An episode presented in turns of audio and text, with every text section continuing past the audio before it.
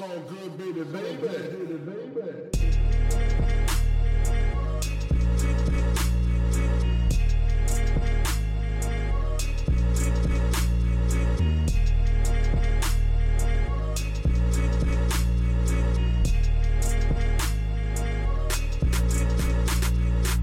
Hallo zusammen, mein Name ist Jan Wehn und ihr hört eine neue Folge vom All Good Podcast.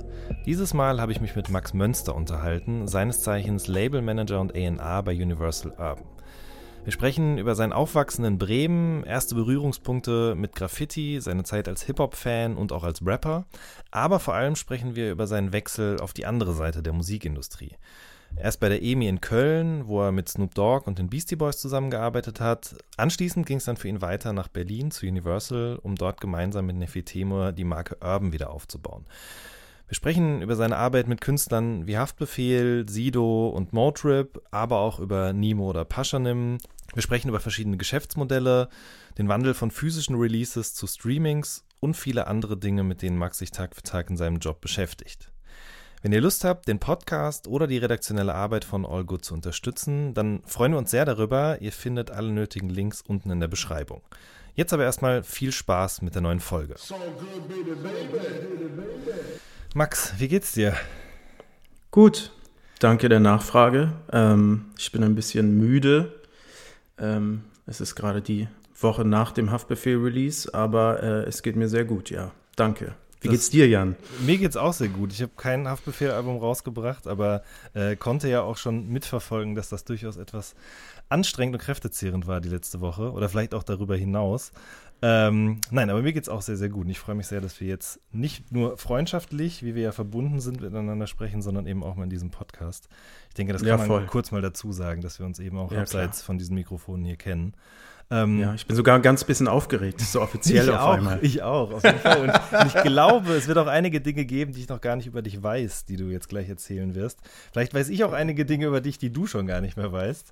Ähm, ja, wahrscheinlich. aber was du safe weißt, ist, dass du 1984 geboren bist in Bremen, ne? Richtig. Ähm, was sind so deine ersten Erinnerungen an das Aufwachsen in der Stadt? Boah. Also ich bin in Bremen nie umgezogen. Meine Eltern und ich haben immer im gleichen Viertel ähm, gelebt, im, äh, im Steintor. Ähm, und das sind eigentlich alle meine Erinnerungen. Also meine ersten Erinnerungen drehen sich komplett um den Block quasi, ähm, in dem ich geboren worden bin. Von Spielplatz bis, äh, keine Ahnung, Einkaufspassage von, ne? Also eigentlich spielen sich alle meine Erinnerungen da in so sechs, sieben Seitenstraßen ab. Meine ersten auf jeden Fall. Hm. Ähm, die Nachbarschaft war, kann man schon sagen, so Mittelschicht, kreative Lehrer, solche Voll. Leute, ne? Ja, genau Ganz wie deine genau. Eltern ja auch. Ja, ganz genau. Ähm, aber es war trotzdem irgendwie ähm, ein rougher Stadtteil auf irgendeine Art und Weise. Also wenn man da heute hinkommt, wird man das auf jeden Fall nicht glauben, weil das jetzt alles so total ähm, ja, hipstermäßig ist. Aber früher war das auf jeden Fall schon so, dass ähm, halt äh, direkt in der Parallelstraße, die oben an das Haus meiner Eltern gegrenzt hat, war halt der Heroinstrich. Ähm, und es war sowieso, das ganze Viertel war super ähm, verseucht mit Heroinsüchtigen. Ähm, das äh, Rotlicht war da, also es gab auch einen Puff, einen richtigen Puff quasi, irgendwie äh, direkt an der anderen Parallelstraße, die äh, an das Haus meiner Eltern gegrenzt hat. Und ähm, ja, es war irgendwie total mittelschichtig, also es ist ganz weit weg von irgendeinem äh, Ghetto oder Problembezirk oder irgendwas, aber trotzdem hat man da auf jeden Fall ein paar Sachen gesehen, die man so als, ja, als Kleinkind jetzt nicht vielleicht unbedingt sehen muss. Habt ihr darüber gesprochen? Also du mit deinen Eltern? Oder hast du es Bestimmt, mit ja. deinen Freunden Bestimmt. ausgemacht? Irgendwie hat es einfach so ein bisschen dazugehört. Ähm, und es war dann halt, also man muss auch wirklich sagen, dass so Heroinsüchtige, ich hatte irgendwie Angst vor denen, als ich sehr klein war, weil die halt so ein bisschen wild aussehen einfach, ne? Und die irgendwie halt laut sind und keine Ahnung was, aber das hat man irgendwie relativ schnell abgestellt. Und dann muss man sagen, sind das jetzt eigentlich keine Leute, die einem heftig auf den Keks gehen, so. Ne? Also es wurde irgendwie eingebrochen und so, auch in der Nachbarschaft. Ähm, das hat man immer mal wieder gehört oder hier mal irgendwie eine Tasche geklaut oder irgendwie sowas. Aber das war jetzt niemand, der einem irgendwie, äh, niemand geht einen an, wenn du über die Straße gehst oder zum Einkaufen oder, also so habe ich es auf jeden Fall in Erinnerung. Ne? Aber es war schon, ähm, also Heroinsucht war irgendwie so ein total allgegenwärtiges Thema so, weil wir auch immer auf den Spielplätzen aufpassen mussten, dass du jetzt irgendwie nicht in eine Spritze fasst oder Mhm. irgendwie so, ne, weil die da halt irgendwie abgehangen haben und sich ihr, äh, ihre Schüsse gesetzt haben. Daran erinnere ich mich auch noch. Also wir sind ja auch ungefähr ein Alter und ich weiß, dass ich mal auf dem Spielplatz vor unserer Grundschule auch eine Spritze im Sandkasten gefunden habe. Und überlege jetzt voll. gerade, ob das damals irgendwie auch krasser rumgegangen ist oder ob, ich weiß keine Ahnung, ich weiß auch nicht. Auf jeden Ja, Fall einfach so Sachen, dass Thema. überall halt so aufgeknackte Cola-Dosen lagen, weißt du, wo die halt irgendwie ähm, so kleine, so quasi Heroin drauf aufgekocht haben, wie auf so einem kleinen Ofen. Mhm. Ähm, so Sachen, dass es in vielen Cafés, die so in unmittelbarer Nähe zu meinem Elternhaus gab, gab es keine normalen Löffel. Alle Löffel hatten ein Loch. Weißt du, weil Krass. damit die Junkies die nicht klauen können, um ihr Heroin heiß zu machen und äh, solche Sachen halt. So, das hat man halt irgendwie relativ oft gesehen, aber oder äh, keine Ahnung, dass die in so einem Block bei uns direkt nebenan, der dann wirklich eher so ein Wohnblock war, war ähm, da haben die in der kompletten Beleuchtung überall blaues Licht reingezogen. Ist heute noch so, ähm, damit die Junkies halt ihre Venen nicht sehen und da irgendwie sich ihre Schüsse setzen und so weiter. Also das, das war schon irgendwie so ein bisschen wild, aber ansonsten, ähm, also man musste da nie Angst haben, auf die Straße zu gehen oder so. Vor allem nicht, wenn du da halt geboren und aufgewachsen bist, weißt du. Ja. Äh, deine Mutter hat im Museum gearbeitet, ne? Was, Also nicht immer, Ja. ähm, nicht immer, jetzt seit, boah, keine Ahnung, 10, 15 Jahren wahrscheinlich. Ähm, als ich geboren wurde, war meine Mama tatsächlich erstmal ein paar Jahre mit mir zu Hause. Die hat vorher in einer Werbeagentur gearbeitet ähm, und ähm, ja, ist dann quasi ähm, zu Hause geblieben, um mich die ersten paar Jahre großzuziehen, auf jeden Fall. und dein Vater, Künstler, hat auch zu Hause gearbeitet oder? Nee, Nee. Ähm, also ja, mein Vater ist Künstler, aber hatte schon immer ein Atelier und war irgendwie, das hat für mich nie so richtig gewirkt, als wäre mein Vater ein Künstler, weil ähm, der trotzdem sehr, sehr strikte Arbeitszeiten mit sich selber ausgemacht hatte. Also er ist jeden Morgen um 7 Uhr aufgestanden, um, keine Ahnung, 8, 9 Uhr aus dem Haus, ist ins Atelier gefahren und war dann abends um 18, 19 Uhr wieder zu Hause. So, ne? Also wie auch andere Väter von anderen Freunden zu ihrem Beruf gefahren sind. Ähm, das, äh, deswegen hat es irgendwie auf mich nie besonders exotisch oder wild gewirkt. So. Verstehe. Ähm, vielleicht ist das auch der Grund, weshalb du dich dann erstmal anderer Kunst zugewendet hast. Kann man das so sagen? Ja, voll. Also Graffiti. ja, wahrscheinlich. Ne? Ach so, ja, das meinst du. Ja, Ja. klar. Ja, ja, ja, ja. Das äh, fand mein Vater aber natürlich auch immer cool. Ne? Also er hat dann irgendwie, ähm, ich weiß gar nicht mehr so richtig, wie das zustande gekommen ist, aber äh, fairerweise eigentlich genau in diesem acht bis zehn Straßennetz rund um das Haus meiner Eltern, so äh, bin ich halt mit ein paar Jungs aufgewachsen, die ähm, damals eine ziemlich bekannte äh, Crew in Bremen war, ähm, die RZK-Crew. Ähm, und es waren immer die älteren Jungs, so die waren alle mindestens zwei, drei Jahre älter als ich. Ähm, und das habe ich auch erst sehr, sehr spät gecheckt, dass, dass die halt malen und dass alle diese Tags und Throw-Ups und so von den Jungs sind.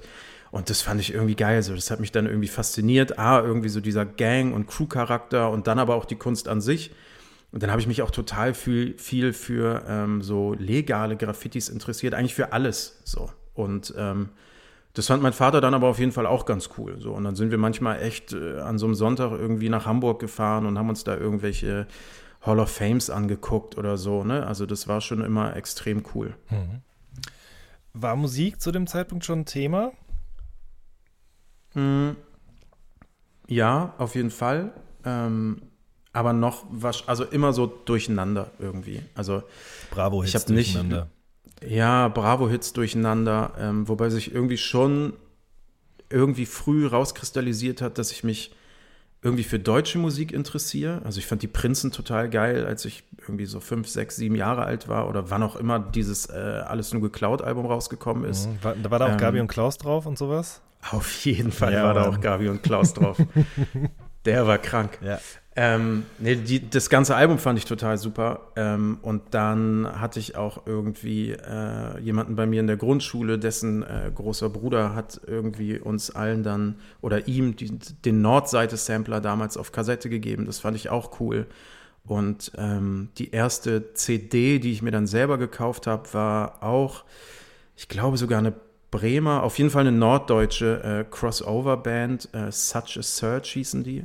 Ähm, Kennt ich glaube, man. die kamen nicht aus Bremen. Ähm, und der Song hieß Schatten und das war irgendwie so Gitarrenmusik mit Rap und das fand ich irgendwie auch total geil. War dann aber auch mal wieder ein paar Jahre komplett auf Marusha und Mark O und ne, alles halt irgendwie so, so ein bisschen durcheinander. Toten Hosen, die Ärzte, ähm, ja. FAB? FAB, definitiv. Ähm, auch über die Schwester meines damals besten Freundes. Ähm, die war auch schon sehr drin. Fettes Brot auch zu dem Zeitpunkt schon. Ähm, da weiß ich, äh, da gab es irgendwie so eine, so eine EP mit so einem Pferd drauf, das weiß ich auch noch.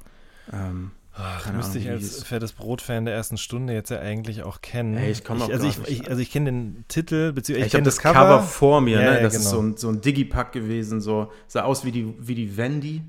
Ähm, aber ja, ey, sowas halt, genau. Und dann so richtig zu Rap, dann eigentlich auch tatsächlich. Ähm, Definition von Fett, ich hab's hier gerade. Die Definition von Fett, genau. Ja, genau. Genau, das war mega. Ähm, und dann, das war aber relativ parallel zu Auf einem Auge blöd auch und mhm. so. Also fettes Brot fand ich auch irgendwie gut.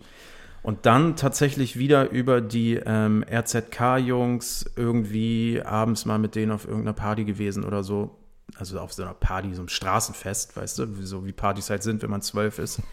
ähm, und da haben, hatte halt jemand ähm, Nas It Was Written dabei, so.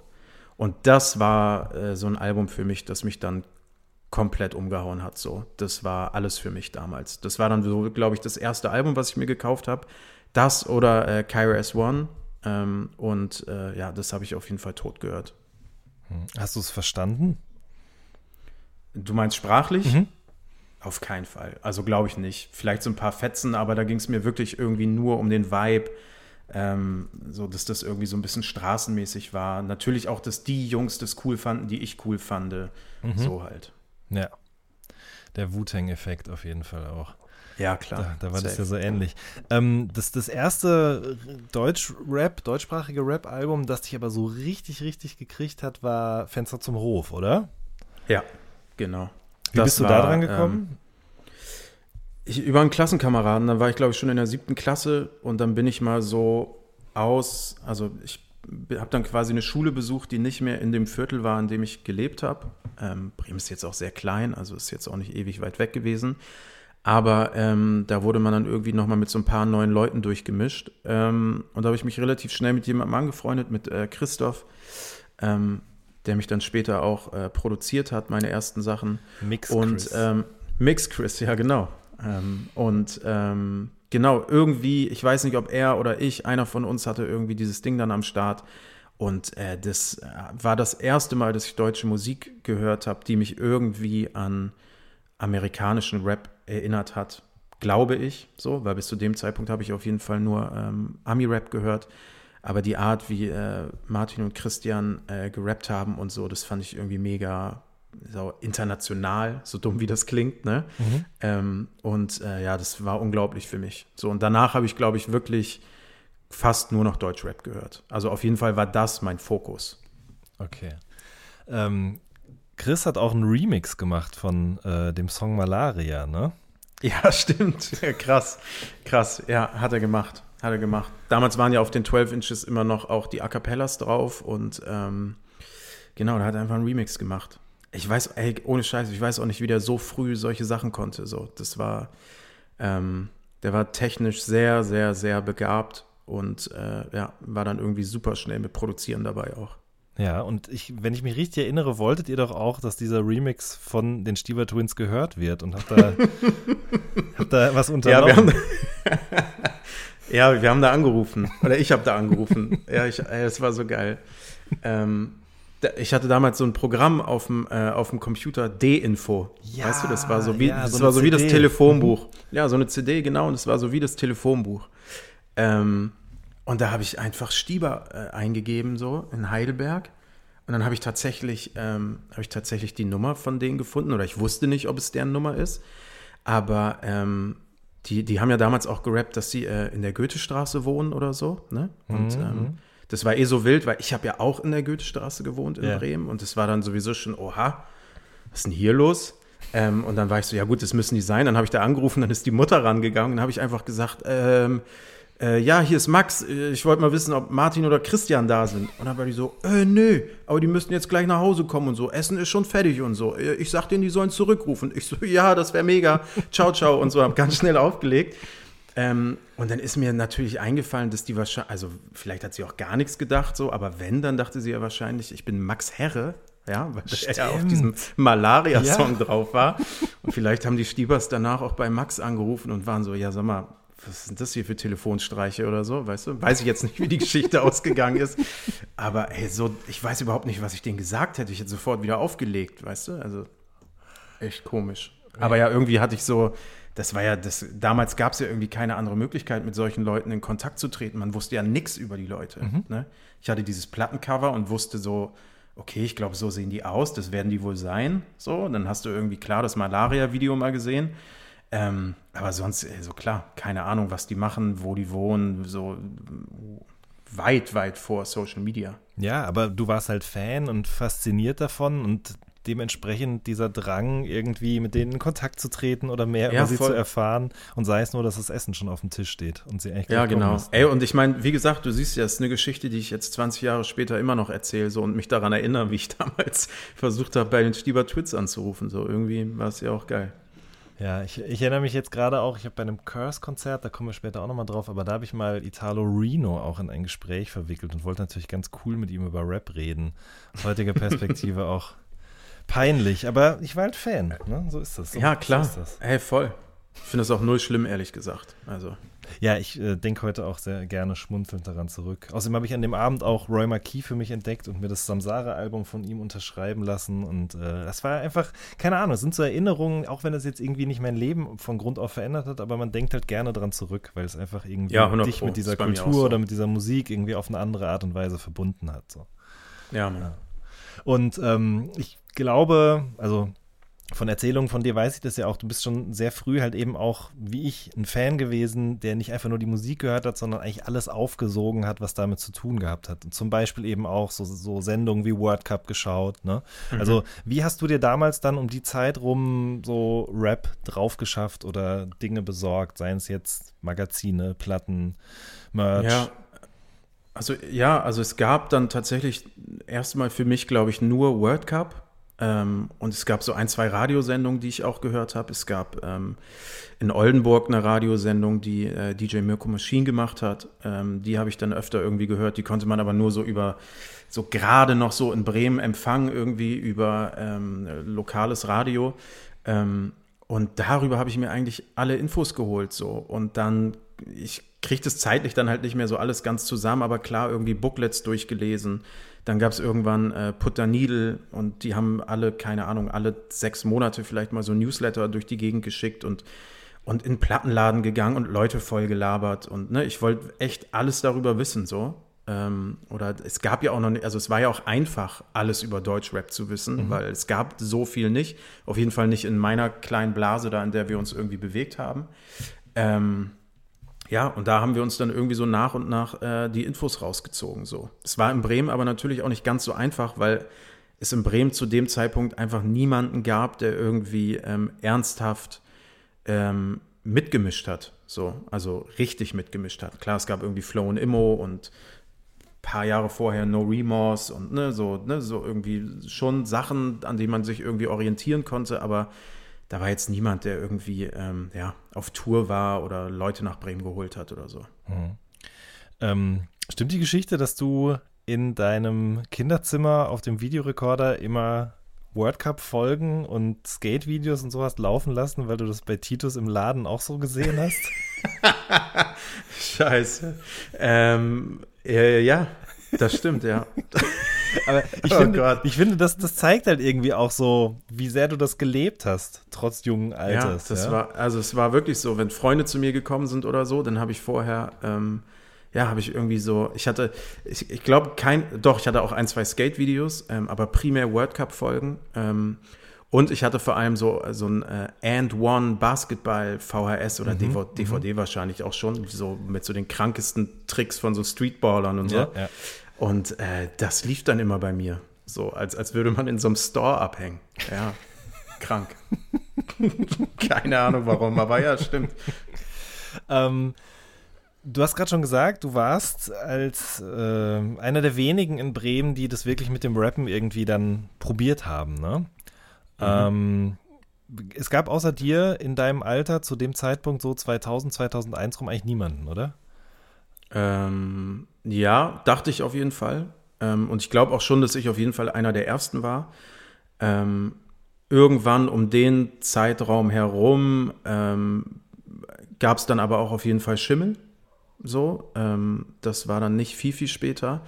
Ähm, auch äh, Joker hat damals schon in Bremen gerappt, damals aber noch unter einem anderen Namen. Mhm. Und ähm, aber ich, aber ich kann es dir auch nicht ganz genau sagen, wann die exakt angefangen haben. Also gefühlt, als ich angefangen habe zu rappen, hat niemand gerappt, den ich kannte. Niemand. So. Und ja. deswegen hast du Curse eine E-Mail geschrieben. oh Gott, Alter, du weil oh, einer war Petzen anscheinend. Ja, ich habe ja, ich habe ähm, ich habe Kirsten eine E-Mail geschrieben, ja, damals. Ähm, ich weiß gar nicht, ob dann oder ich glaube es sogar, es war ein bisschen später. Ähm, ich glaube, das war sogar schon zu der Zeit, als ich schon ähm, mit Schimmel gearbeitet habe. Und ähm, ich hatte, also ich war auf jeden Fall auch geisteskranker Curse-Fan. Mhm. Und ähm, ich hatte irgendwie so ein bisschen das Gefühl, oder das war ja auch nicht nur ein Gefühl, dass ich in Bremen einfach nicht weiterkomme so. Oder Schimmel und ich, dass wir in Bremen nicht weiterkommen, dass wir irgendwie jeden Laden da gespielt haben und ähm, irgendwie keiner da ist von, so wir waren so ein bisschen an der Grenze von allem, was wir uns so selber beibringen konnten. So. Und ähm, da er irgendwie zu der Zeit mein absoluter Lieblingsrapper war, habe ich mir gedacht, ey, es wäre doch total es wäre ja nur fair, ja, wenn, wenn Curse mir jetzt Klar. hier aus der Patsche hilft und mir mal vielleicht ein paar Connections macht oder so. Ne? Oder mir irgendwie mal sagt, wie es jetzt weitergehen soll. Aber ist leider nicht passiert.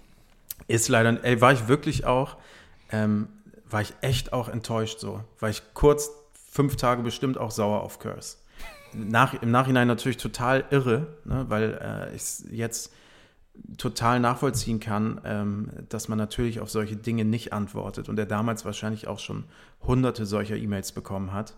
Ähm, aber kurz dachte ich so richtig so, ey Mann, so, das ist dein großes Idol und der hat dich einfach im Stich gelassen. Mhm. So, ey, also. kann ich absolut nachvollziehen, auf jeden Fall. Ähm, worüber wir jetzt noch gar nicht gesprochen haben, ist, ist also neben Curse, den Stieber Twins, waren auf jeden Fall Kreuzfeld Jakob auch ganz, ganz wichtig, ja, ne? Ganz wichtig, ja. Das, ähm, das war ja irgendwie, ich konnte das damals auch, also bis auf Hamburg, was irgendwie klar war, was dazu gehörte, war das, war der Rest irgendwie so ein bisschen alles eins für mich. Hättest du mich damals gefragt, wäre Stieber Twins auch Ruhr, Ruhrpott für mich gewesen, so. Mhm. Weißt du, das war mhm. irgendwie so Westdeutschland, alles irgendwie. Ähm, und ähm, ja, dann kam halt Kreuzfeld und Jakob so. Das, ähm, ich weiß noch, als ich, ich glaube, ich kenne es auch dann von World Cup oder Mixery, ähm, das äh, Partner Teil 1 und 2. Es war so ein Split-Video, glaube ich. Mhm.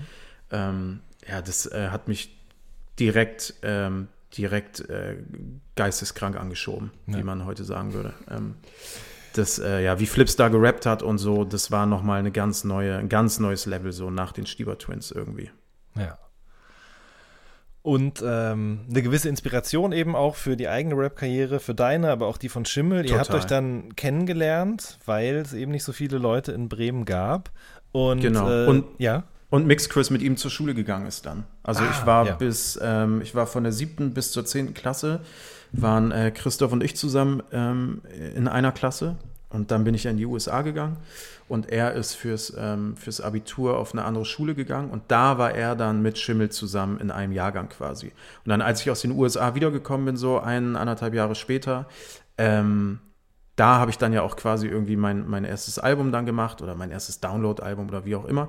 Und ähm, da hat er, also dann hat Christoph halt irgendwie Schimmel mitgebracht so und war so, ey, ihr müsst mal was machen. So und Jan äh, also Schimmel hatte bis zu dem Zeitpunkt, glaube ich, auch schon, min ja, er hatte auf jeden Fall schon ein Album draußen, äh, Totgesagte Leben länger.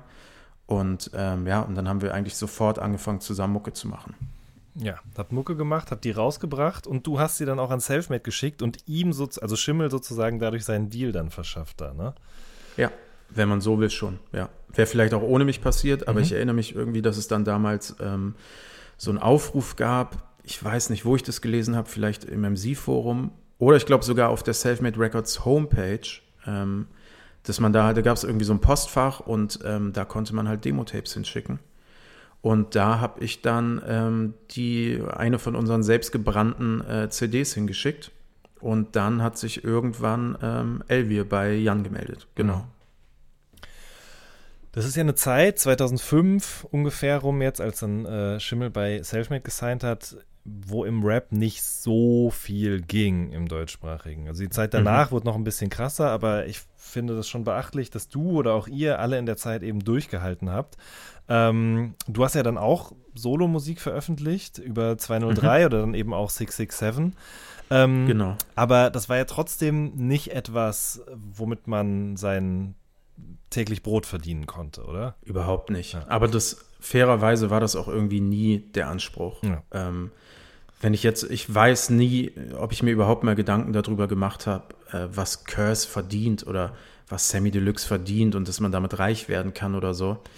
Da wurde ähm, auch nicht drüber gesprochen ja. in der Musik. Ne? Also nee, wurde auch in der Musik heute. nicht drüber gesprochen. Ja, voll, genau. Und es war irgendwie auch total egal. So, ich bin mhm. damals zur Schule gegangen, weißt du, was, was wusste ich von Geld verdienen? So? Also, nee, genau. Darum ging es gar nicht. Ähm, aber du musstest Geld verdienen. Das heißt, du hast dann in der Zeit eben auch äh, eine Lehre angefangen, eine Ausbildung zum Industriekaufmann, genau. ne? Bei der EMI. Genau. Wie, wie, kam das überhaupt, dass du äh, auf der einen Seite eben Rapper am Wochenende oder vielleicht auch unter der Woche warst und dann zum anderen mhm. aber auch gesagt hast, okay, ich gehe jetzt nach Köln und fange bei der EMI an? Hey, das war einfach so, ich habe Abi dann gemacht, 2005 ähm, und ähm, ich war halt auf so einer eher elitären Schule und alle oder auf jeden Fall 80, 90 Prozent sind danach halt irgendwie direkt auf die Uni. So. Und Schule war für mich auf jeden Fall schon ein ehrlicher Struggle. Und ich habe das einfach irgendwie nicht gesehen, wie ich, wie ich äh, zur Uni gehen soll. So, ich wusste nicht, was ich da studieren soll. Ich wusste auch irgendwie, ey, wenn die sich jetzt, also wenn es jetzt mir selbst überlassen ist, wann ich da auftauche und so, das geht nicht gut. Also das ist irgendwie keine geile Option für mich. Und äh, ich bin froh, dass in Unterrichtssälen sitzen auch vorbei ist. Ähm, und dann habe ich irgendwie so voll lange mich um gar nichts gekümmert so und dann dachte ich irgendwie, ja gut, ich will auf jeden Fall in den Medien arbeiten, weil das so das Einzige ist, wofür ich mich interessiert habe. Ähm, und dann ähm, habe ich so ein bisschen den ganzen Sommer verschlafen, so, also was heißt verschlafen, aber dachte so, ja, ja, kümmere ich mich dann halt schon irgendwie drum. Und, ähm, und dann habe ich irgendwann, dachte ich so, gut, jetzt muss ich mich vielleicht mal kümmern und äh, habe mich dann, glaube ich, so bei fünf, sechs Unternehmen halt einfach irgendwie auf eine Ausbildung beworben. Ähm, genau, auch unter anderem halt bei der EMI. Was war die erste Frage im Vorstellungsgespräch? Boah, ich musste erstmal, ähm, also da haben sich irgendwie auf zwei oder drei Ausbildungsplätze, glaube ich, so 200, 300 Leute beworben auch. Mhm. Ähm, und da musste ich erstmal zu so einem Einstellungstest so ähm, nach Köln. Und da saß man da irgendwie so mit 30 Leuten an so einem großen Tisch und hatte irgendwie wie so ein, ja, wie so, ein, wie so, ein, wie so eine Mathearbeit vor sich liegen. Und ich habe erstmal direkt meine komplette Apfelschorle über diesen ganzen Test gekippt, so, weißt du, so alle haben mich angeguckt, als wäre ich der absolute Vollidiot. Ähm, und dann musste ich das irgendwie trocknen und also es war wirklich total peinlich so, aber anscheinend war das, was ich draufgeschrieben habe, dann ganz in Ordnung. ähm, Genau, und dann musste ich danach irgendwie noch, noch mal zu so einem Einstellungsgespräch oder zweimal. So, keine Ahnung, ehrlich gesagt, was die da dann gefragt haben, aber ähm, ich weiß noch vor allem, dass die halt irgendwie äh, checken wollten, wie gut mein Englisch ist. Ähm, und äh, das war zu dem Zeitpunkt, weil ich halt auch äh, kurz in den USA gelebt habe, auf jeden Fall relativ gut. Mhm. Und dann hat es irgendwie geklappt, so, es war mega. Mhm. Also auch Glück, ne? Ey, bei sowas kannst du ja nur Glück haben, dass du irgendwie bei so vielen Bewerbungen dass genau deine dann halt irgendwie auch äh, Aufmerksamkeit erregt oder wie auch immer. Und äh, so echt Glück gehabt, weil wie gesagt, ich habe mich nicht auf besonders viele Ausbildungsplätze beworben. Und äh, wenn die mich jetzt einfach nicht genommen hätten, dann wäre ich wahrscheinlich doch einfach zur Uni gelaufen wie so ein Trottel. Ja. Womit ging es denn dann eigentlich dort los? Erinnerst du dich noch, was du dann zu Beginn in dieser Ausbildung gemacht hast? Oder Ey, das Ding musstest? ist, ähm, ich bin da hingekommen und ähm, dann haben sie mich erstmal gefragt, so ja, was glaubst du, ähm, was ist denn der Bereich, der dich am meisten interessiert? Und dann habe ich gesagt, ja, ich glaube Promo. Ohne überhaupt zu wissen, was über, ich konnte überhaupt nicht unterscheiden zwischen Promo und Marketing und keine Ahnung was, äh, ne, mhm. was es halt sonst so alles gibt. Ähm, ich dachte halt, Promo ist halt, also ja, Videos drehen und all dieser ganze Kram, alles, was man halt irgendwie tut, um ein Album zu promoten, ähm, was ja überhaupt nicht äh, der Wahrheit entsprochen hat. Und ich bin da wirklich ganz klassisch während so einer Ausbildung einmal komplett durch alle Abteilungen durch. Ja. Ähm, Buchhaltung, äh, Creative Services, ähm, Lizenzabrechnung, IT, Promo, Marketing, A&R. Also du kannst da dann echt irgendwie in alles mal reingucken und dann, ähm, ja, und dann am Ende habe ich dann schon irgendwie gemerkt, ja, es ist definitiv nicht Promo. Das ist äh, ungefähr das Letzte, was ich gerne machen würde. Ähm, und ähm, genau, und dann war es irgendwie Marketing für mich. Hm. Äh, bist du viel auf Konzerte gegangen dann auch zu der Zeit? Ja, total viel. Alles alles. Es war auch so, das ist als ob du, äh, keine Ahnung, ich habe auch am Anfang, die erste, das erste halbe Jahr, habe ich jede CD mit nach Hause genommen, die ich haben durfte. Ne? Egal, was drauf war. Damals war eine CD halt echt ein Wertgegenstand, so, Absolut. weißt du? Ja. Und dann bin ich manchmal zu meinen Eltern nach Hause gekommen mit so einer Ikea-Tüte voll mit CDs und war so, hier, sucht euch was aus, so, egal was es war. Und so war es auch mit Konzerten. Ich wollte alles sehen, so, ich wollte ich habe auch irgendwie so ein bisschen das Gefühl gehabt, dass ich in Bremen so ein bisschen hinterm Mond gelebt habe. Ähm, nicht aufgrund der Stadt oder des Angebots, einfach weil ich mich da irgendwie für andere Sachen interessiert habe. Und dann bin ich wirklich die ersten zwei, drei, vier Jahre in, in Köln irgendwie meiner Ausbildungszeit und dann auch, als ich angefangen habe zu arbeiten, auf jedes Konzert gelaufen, das sich angeboten hat. So. Mhm. Also hat mir mega Spaß gemacht auch. Ja. Äh, Köln war oder hatte ja immer diesen Ruf als Medienstadt, was sicherlich auch ein Grund dafür ist, dass dieses Label dort angesiedelt war in erster mhm. Linie. Ähm, wie hast du das so empfunden? War das schon, also wurde die Stadt und alles, was dort so passiert ist, Popcom und so weiter und so fort, wurde das die Stadt ihrem Ruf da noch gerecht oder hat man irgendwie auch schon gemerkt, dass vielleicht mittlerweile an anderen Orten in Deutschland sich so das Wichtige, das wirklich Wichtige abspielt? Also, wenn du halt aus Bremen kommst und dann nach Köln ziehst, so ist das natürlich schon mal erstmal eine krasse Medienstadt, ne? Mhm. So, weil es gibt da ein Major-Label. Wir waren damals dann noch im Mediapark, direkt nebenan war eins Live. Viva war auch noch da, glaube ich, irgendein Ableger oder ein Büro. Die 4Music war da noch. Ähm, also da gab es die Intro, weißt du, also so wirklich irgendwie Sachen, die man halt kannte. Ähm, und da hatte ich schon auf jeden Fall das Gefühl, so, ey, hier passiert ja richtig was. Ähm, umso länger ich dann in diesem Geschäft war habe ich dann schon gemerkt, dass gerade in den letzten zwei, drei Jahren in meiner Zeit äh, bei der EMI ich auf jeden Fall mindestens ein, zwei Mal im Monat irgendwie in Berlin war, so, mhm. um hier irgendwas zu machen. Und ähm, das, ich weiß nicht, ob das dann so ein bisschen auch an der Verlagerung meines Aufgabengebiets lag oder einfach wirklich daran lag, dass in Berlin damals einfach schon ein bisschen mehr los war. Okay. Parallel dazu hast du aber weiter Musik gemacht, ne?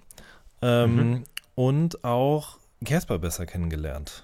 Genau, ich kannte Ben äh, über MySpace tatsächlich. 2006 oder so haben wir uns, glaube ich, kennengelernt. Es war genau das Jahr, als ich nach Köln gezogen bin. Ähm, und ich bin ja auch quasi alleine nach Köln gezogen damals, hatte da auch irgendwie ähm, bis auf äh, zwei sehr gute Freunde irgendwie ähm, kaum irgendwelche sozialen Kontakte. Und ähm, Ben war ja in Bielefeld so. Das war so ein zwei Stunden Autotrip irgendwie. Und dann war es halt schon so, dass ich ab 2006 und vor allem dann 2007 so die äh, hin zur Sonnezeit gefühlt jedes Wochenende in Bielefeld war. Ich bin Freitag nach der Arbeit ins Auto gestiegen, bin zu Ben gefahren und dann haben wir einfach jedes Wochenende in Bielefeld abgehangen so. Und ich habe da dann ja auch Musik gemacht, also mit Biet und ne, irgendwie mhm. da meine Sachen aufgenommen. Und es war dann schon irgendwie so ein, ja, fast eher mein soziales Umfeld als Köln dann eine Zeit lang. Habt ihr da nur Musik gemacht, Texte geschrieben, Beats gehört? Oder also wie kann man sich, kann man sich eure Wochenenden zu der Zeit vorstellen? Ey, also klar, es hatte schon irgendwie immer was mit, mit Rap zu tun, so. Ähm, weil wir waren ja beide damals derbe engagiert und hatten mega Bock drauf und äh, keine Ahnung. Ähm, und Ben hatte da auf jeden Fall einfach auch schon ein paar Strukturen am Start, die ich als, als Künstler auf jeden Fall nicht am Start hatte. Also alleine schon irgendwie eine Möglichkeit zu haben, seinen Kram aufzunehmen und äh, viele von seinen Freunden haben halt auch gerappt, der Affenboss und äh, Pimpulsiv und ne, so, da hat man ja irgendwie dann auch irgendwie schnell äh, Freunde gefunden, die auch gerappt haben. Ey, und wir haben einfach, keine Ahnung, man, richtig Hallodri-Leben eigentlich auch so. Immer Party, abends, lange geschlafen. Wir haben auch mega oft gar keine Musik gemacht, so. Mhm. Also am Wochenende, ne? Aber irgendwie hat sich alles immer darum gedreht, so. Und wenn es nur war, irgendwie, komm, jetzt jeder nochmal zwei Stunden Grind bei MySpace reintun, so, weißt du, ein paar Bulletins rausschicken und ein paar, paar private Nachrichten beantworten, ne, so. Aber es war halt cool so und vor allem einfach sich ähm, über Deutschrap zu unterhalten, so, weißt du, weil ähm, klar, ich war zu der Zeit auch immer noch mega eng mit Schimmel, aber Schimmel hat sich noch nie richtig viel für Deutschrap interessiert, so. Das habe ich auch immer voll gemocht. Ähm, so, der hat einfach so hardcore sein Ding durchgezogen Aber ähm, mit Ben hatte ich dann auch irgendwie jemanden gefunden, der diese ganze Faszination für diese Szene und ne, so, der das alles halt irgendwie geteilt hat und auch einfach schon mehr Leute kannte als ich so, weißt du? Und das war irgendwie so, das war mega cool einfach. Hm. Du hast gerade MySpace angesprochen. Ähm, du hast mir auch mal erzählt, dass du dir zu der Zeit über MySpace auch ein Feature mit, oder dass man generell hat man ja Features über diese Plattform eben geklärt. Unter anderem ja. auch hast du dir eins von Morlock Dilemma organisiert, ne? Ja, Mann. Mega. Das, da bin ich immer noch ganz stolz drauf. du hast ihm einfach ähm, frei rausgeschrieben, hast du Bock? Nee, das nee. Ding war tatsächlich, ich hatte so ein, ich hatte einen Vorwand quasi. Ich kannte Morlock Dilemma, also ich kannte ihn nicht persönlich, aber ich kannte ihn tatsächlich auch von Casper, der äh, mir damals sein erstes Album ähm, in die Hand gedrückt hat. Die kannten sich irgendwie. Ähm, und dann habe ich so eine Anfrage gekriegt für so ein, äh, für so ein Mixtape von irgendeinem so DJ oder einem Produzent, ich weiß gar nicht mehr ganz genau. Ähm, auch über MySpace. Und der hat mich dann versucht, damit auf sein Tape zu ködern, dass er gesagt hat, ey, ich habe auch schon Zusagen von Morlock Dilemma, bla bla bla. Und dann war ich so, ah, okay, krass. Und dann habe ich Morlock Dilemma geschrieben und war so, ey, du hast doch für dieses Tape zugesagt, ich würde da jetzt auch zusagen, ähm, aber lass mal einen Song zusammen machen. So. Und äh, dann haben wir es gemacht. So. Und das war dann tatsächlich, ähm, war dann relativ easy irgendwie. Hast du nicht auch ihn auf dem Song, auf der Demo-Version quasi imitiert? ja. ja, das stimmt. Ich, genau, ich hatte so eine Idee für die Hook, ähm, wie, ich, wie ich fand, wie, ähm, wie die Hook klingen soll.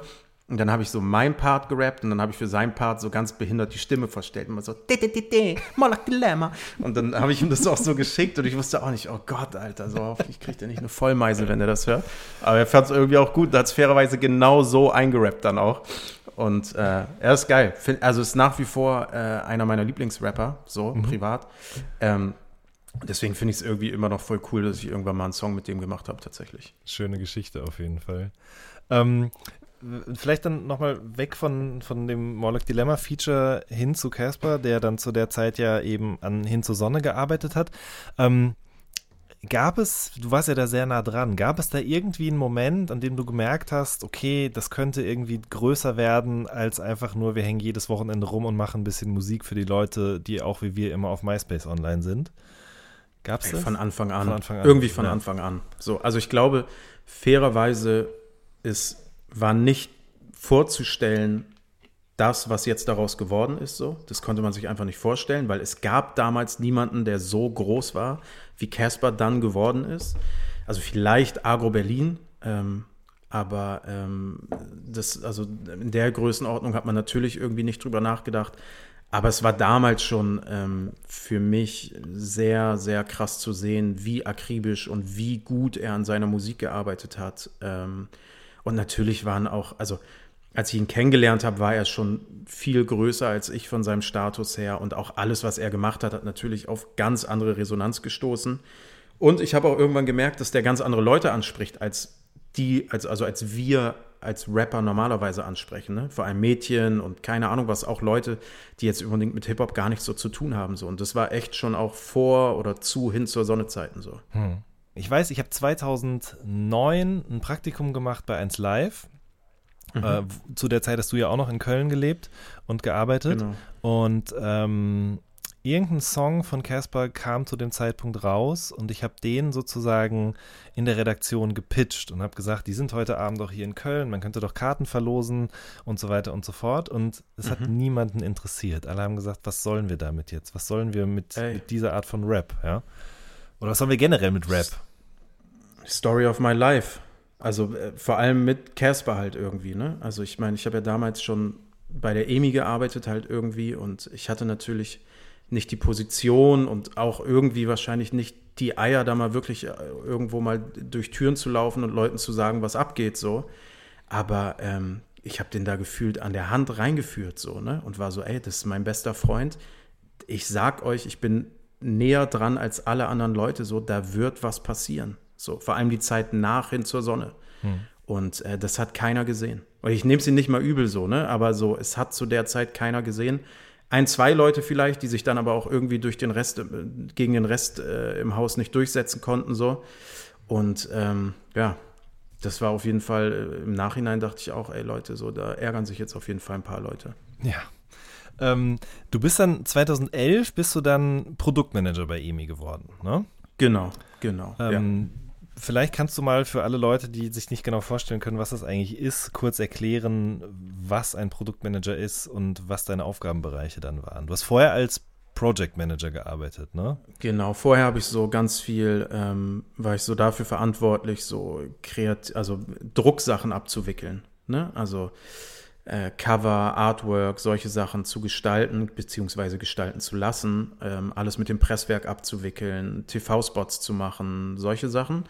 Und da habe ich quasi als eine Serviceabteilung dem Produktmanager zugearbeitet. Und ich glaube, wenn man so will, wenn man es irgendwie ganz einfach erklären möchte, dann ist der Produktmanager eigentlich so der Mittelpunkt jeder Veröffentlichung, würde ich sagen, bei dem irgendwie alle alles zusammenläuft. Alle Serviceabteilungen, die TV-Promo, die Pressepromo, ähm, die Abwicklung mit dem Presswerk, ähm, die Rücksprache mit dem A&A und so weiter. Das läuft irgendwie alles beim Produktmanager zusammen. Auch die Gespräche mit dem Vertrieb. Und ähm, ja, der äh, ist quasi der Hauptverantwortliche für die Veröffentlichung. Mhm. Als das dann losging, hast du dann auch die Rap-Karriere an den Nagel gehangen oder das Mikrofon an den Nagel gehangen, kann man schon so sagen. Es kam dann 2010 noch das Album von dir und Schimmel, Generation Null. Genau. Und danach mhm. aber erstmal Strich drunter. Voll. Das war irgendwie auch, also ich habe ja, ich hatte ja nie eine Karriere, die sich zu beenden gelohnt hätte. So, weißt du, da gab es keine Statements oder irgendwas, aber ähm, irgendwie war für mich dann 2010 nochmal ein Album mit Schimmel zu machen, mit dem gefühlt alles angefangen hat und das über Selfmade zu veröffentlichen, da hat sich für mich einfach ähm, so ein Kreis geschlossen. So. Und mhm. ich war zum damaligen Zeitpunkt auch so glücklich mit dieser Platte, ähm, dass ich irgendwie das Gefühl hatte, ey, ich glaube, das war's jetzt erstmal. So, weil ich hatte irgendwie immer, nach meinem ersten Soloalbum hatte ich immer so ein Gefühl von, ey, das ist nicht so richtig geil. Das kann ich, glaube ich, besser. Und dann habe ich noch ein Soloalbum gemacht und war so, ja, das finde ich jetzt gut. Und dann habe ich die Platte mit Schimmel gemacht und dann war irgendwie so, ey, so, ich glaube, geiler wird es gerade einfach nicht mehr. Ich ähm, konzentriere mich jetzt wirklich mal auf, auf meinen Beruf, weil mir das auch einfach zu der Zeit dann irgendwie mehr Spaß gemacht hat. Und ich irgendwie das Gefühl hatte von, ey, so wieso nicht meine ganze kreative Energie hier reinstecken. Ja, bevor wir jetzt über den Beruf sprechen, eine letzte Frage noch dazu. Auf dem Album gibt es einen Song, auf den du Schuko erwähnst, der auch neulich im Podcast zu Gast war. Ja, Mann. Und ähm, du hast ihn oder ihr habt ihn zuerst gefragt, ob er Lust hätte, das zu machen. Er hatte aber keine Zeit und hat euch dann jemand anderen empfohlen, ne? Genau. Ähm, der ewige Geist deiner Sendung, The Gunner. Ausruf an der Richtig, Stelle. Ganz genau. Ähm, genau, ich habe damals Schuko angerufen. Ähm, weil ich irgendwie sonst niemanden so richtig hatte, ähm, dem ich zugetraut hätte, so wirklich so ein Album zu machen, das aus einem Guss kommt. Und das wollte ich halt auch unbedingt immer mal machen. Ein Album mit einem Produzenten. Und ich kannte Schuko halt über Ben, also wegen, äh, wegen der Hin zur Sonnezeit. Ähm, und äh, ich war eigentlich auch an einem Punkt so, ey, wenn das jetzt nicht klappt, so, dann lasse ich es auch einfach irgendwie. Ist jetzt nicht so wichtig. Und dann hatte ich irgendwie ein total äh, mega motivierendes Gespräch mit ihm, so wo er gesagt hat, ey, nein, so lass doch, mach, mach auf jeden Fall und ich helfe dir so gut ich kann und bliblablub und ey, ich habe hier jemanden, mit dem musst du dich treffen. Ich glaube, das ist dein Typ so. Und, ähm, und das Gespräch hat mich so krass motiviert ähm, und darüber kam dann tatsächlich auch der Kontakt zu äh, Sebastian, also The Gunner zustande. Äh, wir haben uns so richtig Blind Date-mäßig halt irgendwie dann in Köln getroffen, so vermittelt durch Schuko. Ey, und dann haben wir irgendwie einen coolen Abend äh, gehabt, so, und dann war so, alles klar, wir machen die Platte. Und ähm, deswegen sage ich auch auf dem Song so, ey, so ohne Schuko hätte ich wahrscheinlich nie wieder eine Platte gemacht, mhm. so. Und ähm, ja, und, und das ist irgendwie sehr schön, so. Vor allem, ohne da jetzt zu viel vielleicht auch vorwegzunehmen, aber diese Zusammenarbeit mit Sebastian, ähm, die geht ja bis heute. Ne? Also mhm. damals haben wir halt irgendwie Musik zusammen gemacht. Er hat dann aber irgendwie relativ schnell angefangen, Musikvideos zu drehen. Und ich glaube, es ist nicht vermessen zu sagen, dass ich ihm wahrscheinlich als erster so eine große Chance bei einem großen Label gegeben habe und gesagt habe, ey, hier ist Geld, bitte dreh Videos für mich. So, weißt du? Ja. Ähm, damals noch für äh, Mandy Capristo tatsächlich. Und ähm, ja, und wir arbeiten bis heute immer mal wieder zusammen irgendwie und er ist einer der krassesten und hat ähm, irgendwie, äh, ja, auch wie ich Fuß gefasst in dieser Branche so. Auch irgendwie wahrscheinlich, also alles dank Schuko so ein bisschen auch. Tatsächlich, ja, wenn man, kann man glaube ich schon so sagen, dass er da irgendwie der ausschlaggebende Punkt war. Ja, ähm, auf jeden Fall für die Freundschaft zwischen Sebastian und mir. Mhm, schön. So, jetzt sind wir im Jahr 2011. Du bist Produktmanager bei der EMI und hast mhm. mit wem denn dann dort genau zusammengearbeitet? Was waren so deine ersten äh, Künstler, mit denen du gearbeitet hast? Ähm, bei der EMI war es so, dass wir nicht wie jetzt bei der Universal ähm, zwischen Domestic und äh, internationalem Geschäft unterschieden haben. Also Domestic ist das, was in Deutschland unter Vertrag ist, quasi das deutsche Label, die deutsche EMI. Und äh, das International Label ist quasi das, was im Ausland unter Vertrag ist, die Katy Perrys und 30 Seconds to Mars dieser Welt, die aber natürlich auch in Deutschland jemanden brauchen, der sie arbeitet und sich um deren Kampagne kümmert. Das ist bei der EMI ähm, alles eins gewesen und wir haben alle lokale und internationale Produkte gearbeitet. Ähm, und ich habe tatsächlich angefangen mit äh, Snoop Dogg, war eins meiner ersten Themen, was natürlich un unglaublich war. Ähm, habe parallel aber auch eine deutsche Band aus Mainz gearbeitet, ähm, Auletta, eine deutsche Indie-Band. Ich habe The Cooks gearbeitet, eine ähm, Indie-Alternative-Band aus UK. Ich habe äh, tatsächlich die Beastie Boys gearbeitet. Ich habe Chili Bang gearbeitet. Ich habe, ähm, keine Ahnung, also eine lange Liste an Dingen, die da irgendwie so in äh, zwei Jahren dann über meinen Schreibtisch gegangen sind, auf jeden Fall. Mhm. Wenn wir jetzt erstmal nur über die internationalen Künstler sprechen, ähm, wie kann man sich das vorstellen, die Zusammenarbeit mit dem deutschen Vertreter der Plattenfirma in Gar Deutschland? Nicht. So. Gar nicht. also es ist, äh, damals gab es ja immerhin schon Facebook so. Und äh, ich habe alle Infos, die es zu Snoop gab, die habe ich über Facebook gehabt, bevor mir die irgendjemand per E-Mail geschickt hat. So, also, ey, das ist auch ein Typ, man, keine Ahnung, wie lange der schon dieses Spiel spielt. Und äh, da, also, das ist, ich glaube, das passiert heute auch immer noch. Ähm, und das hat mich irgendwann so ein bisschen abgeturnt, weil natürlich war das irgendwie geil, mit Snoop zu arbeiten und ich habe den dann auch ein paar Mal getroffen, unter anderem ja auch einmal mit dir. Ja. Ein äh, legendärer, legendärer Tag auf jeden Fall. Wir haben nicht nur ähm, Snoop Dogg getroffen. Äh, sondern auch Buster Rhymes, der dich angeschrien hat. Richtig. Ähm, ja.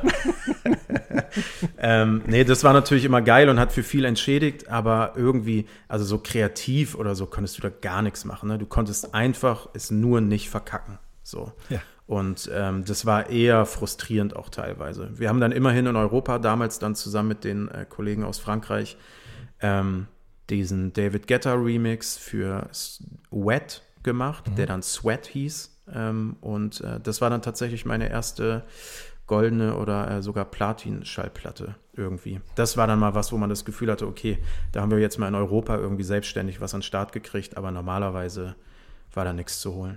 Also das Arbeiten mit Künstlern, auf die man Zugriff hat, die auch Interesse an einem Austausch haben, Interesse an gemeinsamer Zusammenarbeit, das war dann schon deutlich angenehmer, ja. Ja, auf jeden Fall. Ich meine, bei einer Band wie äh, The Cooks war es dann halt irgendwie so. Mhm. Ähm, mit denen hatte ich schon ein besseres Verhältnis und man kannte sich dann auch und hat Promo zusammen gemacht und so weiter.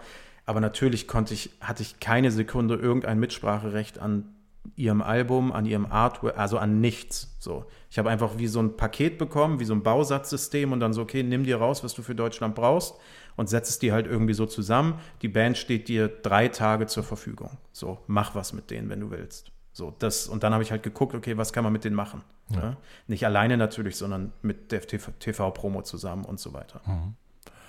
Ähm, war denn deutscher Rap zu dem Zeitpunkt bei der EMI ein Thema?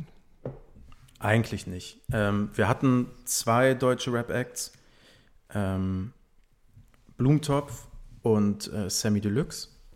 Ich glaube, das waren die einzigen beiden. Als ich angefangen habe ähm, bei der EMI, waren noch äh, Deluxe Records, äh, Pot war dann gerade noch da. Mhm. Eins der ersten Alben, an dem ich mitgearbeitet habe, war das äh, Inshallah-Album von Manuel. Ach, das wusste ich nicht. Krass, okay. Genau, ja. Also, was heißt mitgearbeitet? Aber da habe ich, ja. ich habe die Daten dafür ins Presswerk geschickt, während meiner Ausbildung. Ja, und habe mich ja. darum gekümmert, dass das richtige Master auf diese CD kommt. Mhm. Ähm, genau. Ähm, aber sonst, äh, gab es kaum deutschen Rap bei der EMI. Genau. Und auch entsprechend einfach nicht besonders viel Verständnis für deutschen Rap, muss man halt auch sagen. Mhm. Um da wieder den Bogen zu der ähm, Casper-Sache zu spannen. Ja. Aber, ähm, keine Ahnung, ob du darauf äh, hinaus wolltest, ähm, sonst nehme ich es dir jetzt vorweg. Mein damaliger Chef ähm, war ja Jan Mehlhose. Mhm. ähm, der ja vorher Chef bei Subword war. Und ähm, Subword war natürlich irgendwie ein Label, das ich kannte. Und ich kannte auch Jan von einer legendären Savage-Line, wo er rappt, dass er über große Beträge mit Jan redet. Summen bitte, ja. Ähm, über, okay, über große Summen mit Jan. Ähm, und äh, genau, das war natürlich so, das fand ich dann natürlich doch sehr cool, ähm, weil ich dann mit Jan Mehlhose irgendwie jemanden hatte, der, ähm, ja, der irgendwie so ein bisschen auf meinem Film war und der mich auch in den ersten oder in den beiden Jahren, die er mein Chef war, ähm, extrem gefördert und extrem gepusht hat, auf jeden Mhm. Fall. Schön.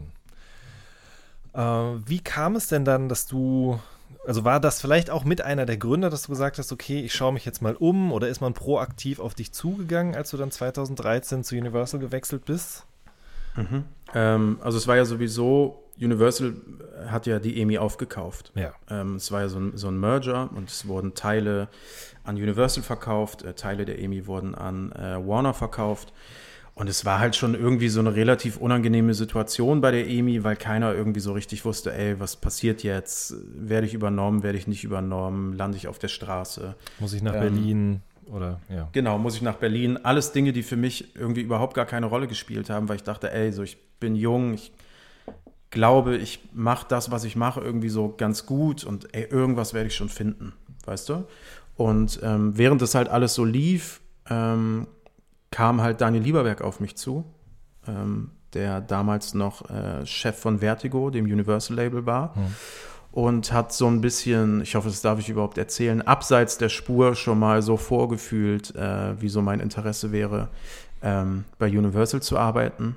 Ähm, parallel dazu hat sich noch ein anderes Major-Label bei mir gemeldet. Und ich hatte dann tatsächlich äh, zwei Auswahlmöglichkeiten, wo ich äh, hätte hingehen können. Ähm, beide wären in Berlin gewesen oder sind nach wie vor in Berlin. Und ähm, genau, und dann war aber irgendwie der Vibe oder die Perspektive mit äh, Daniel und Universal irgendwie besser. Und dann bin ich tatsächlich als erster quasi, also am, Ta am Tag, als dieser Merger dann entschieden wurde, ähm, habe ich bei Universal unterschrieben, sofort. Und war zwei Tage später da. Also es ging dann ganz, ganz schnell auf einmal. Und warst dort auch wieder Produktmanager und Junior Manager A&A. Was, Genau, zum ersten Mal A&R tatsächlich. Wollte ich ja, gerade genau. sagen, ne? Also zum ersten Mal auch als A&A. Äh, vielleicht auch an der Stelle, nachdem ich das vorhin beim Produktmanager so abgefragt habe und ich glaube, dass da immer noch bei vielen Leuten auch so äh, falsche Vorstellungen oder überhaupt keine Vorstellungen ähm, existent sind als Junior Manager A&A. Was kam dann an Aufgaben noch für dich hinzu?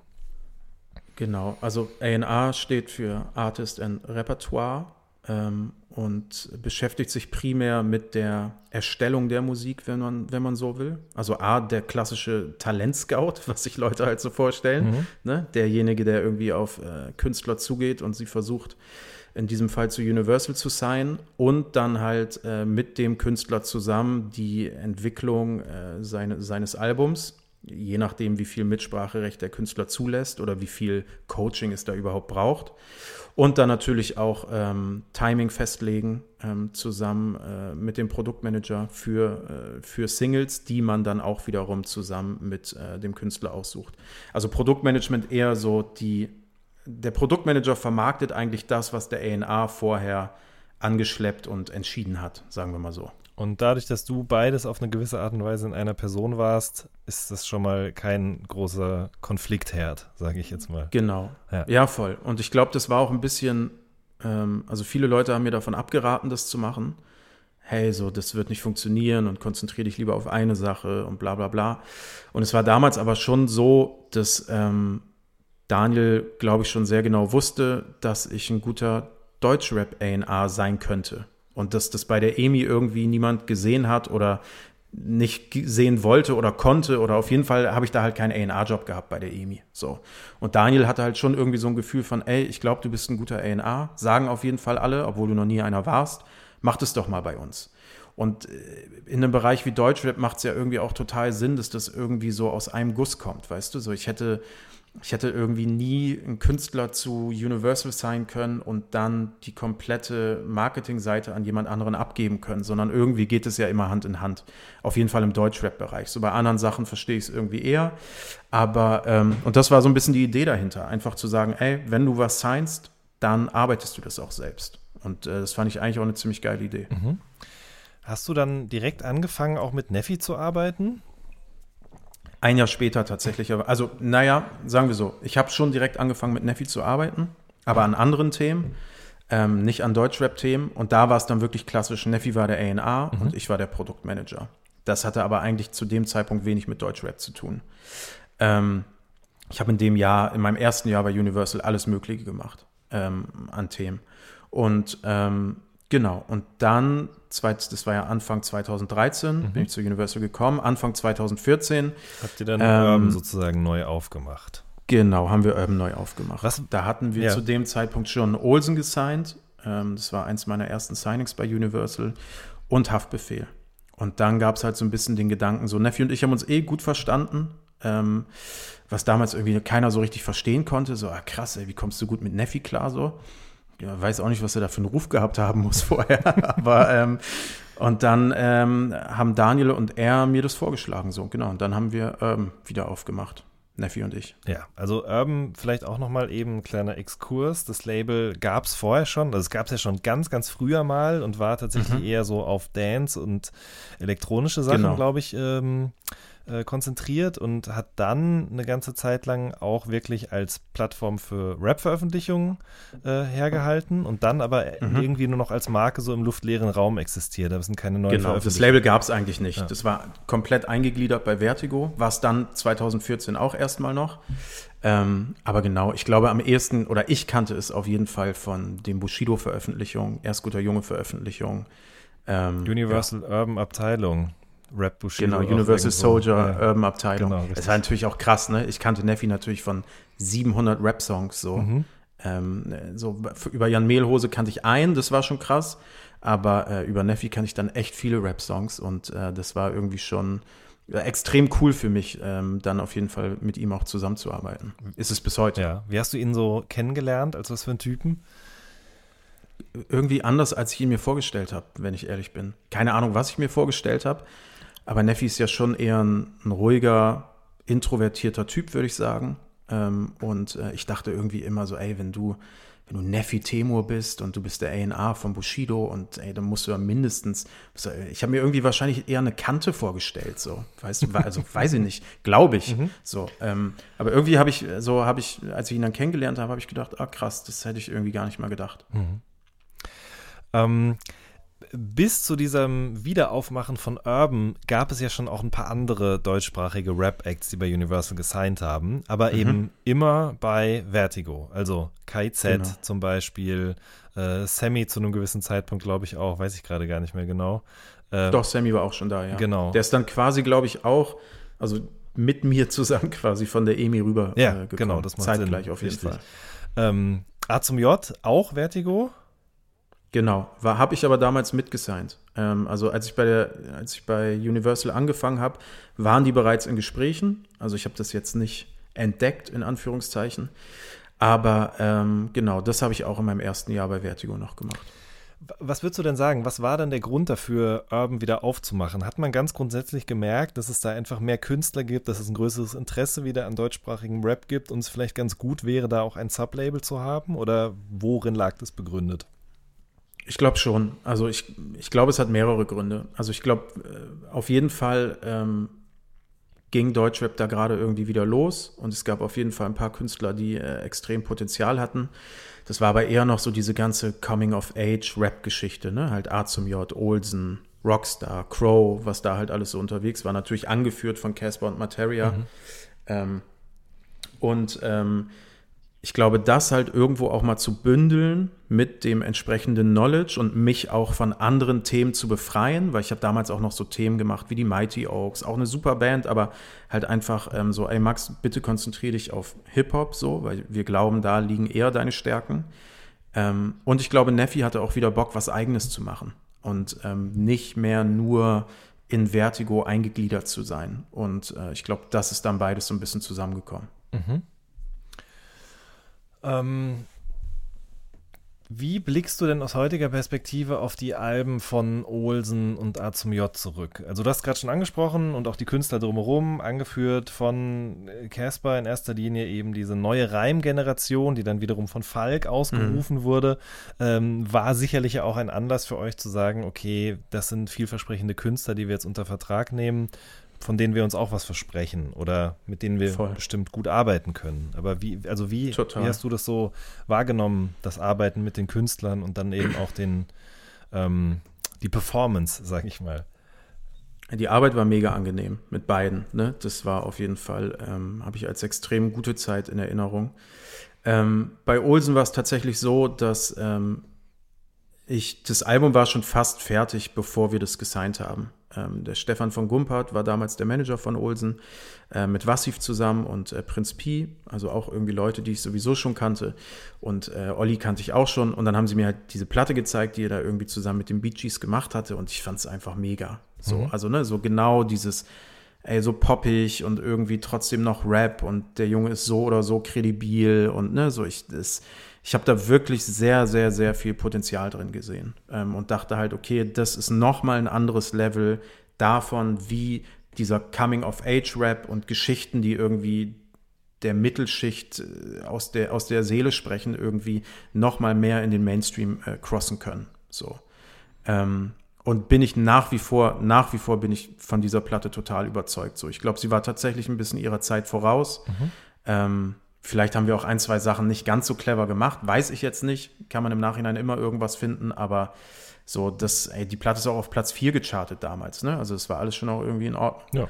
Ähm, bei A zum J hatte ich fairerweise das Gefühl, ohne da jetzt auch wirklich irgendwie auf locker so die Schuld von mir äh, abzuweisen oder so, ähm, dass die sich irgendwie musikalisch schon so ein bisschen verfahren hatten, als ich da rein bin. Ich glaube, das ist schon fair, das so zu sagen. Ähm, da gab es natürlich das große Vorbild Casper, irgendwie nicht, aber also so unausgesprochen stand es irgendwie immer im Raum.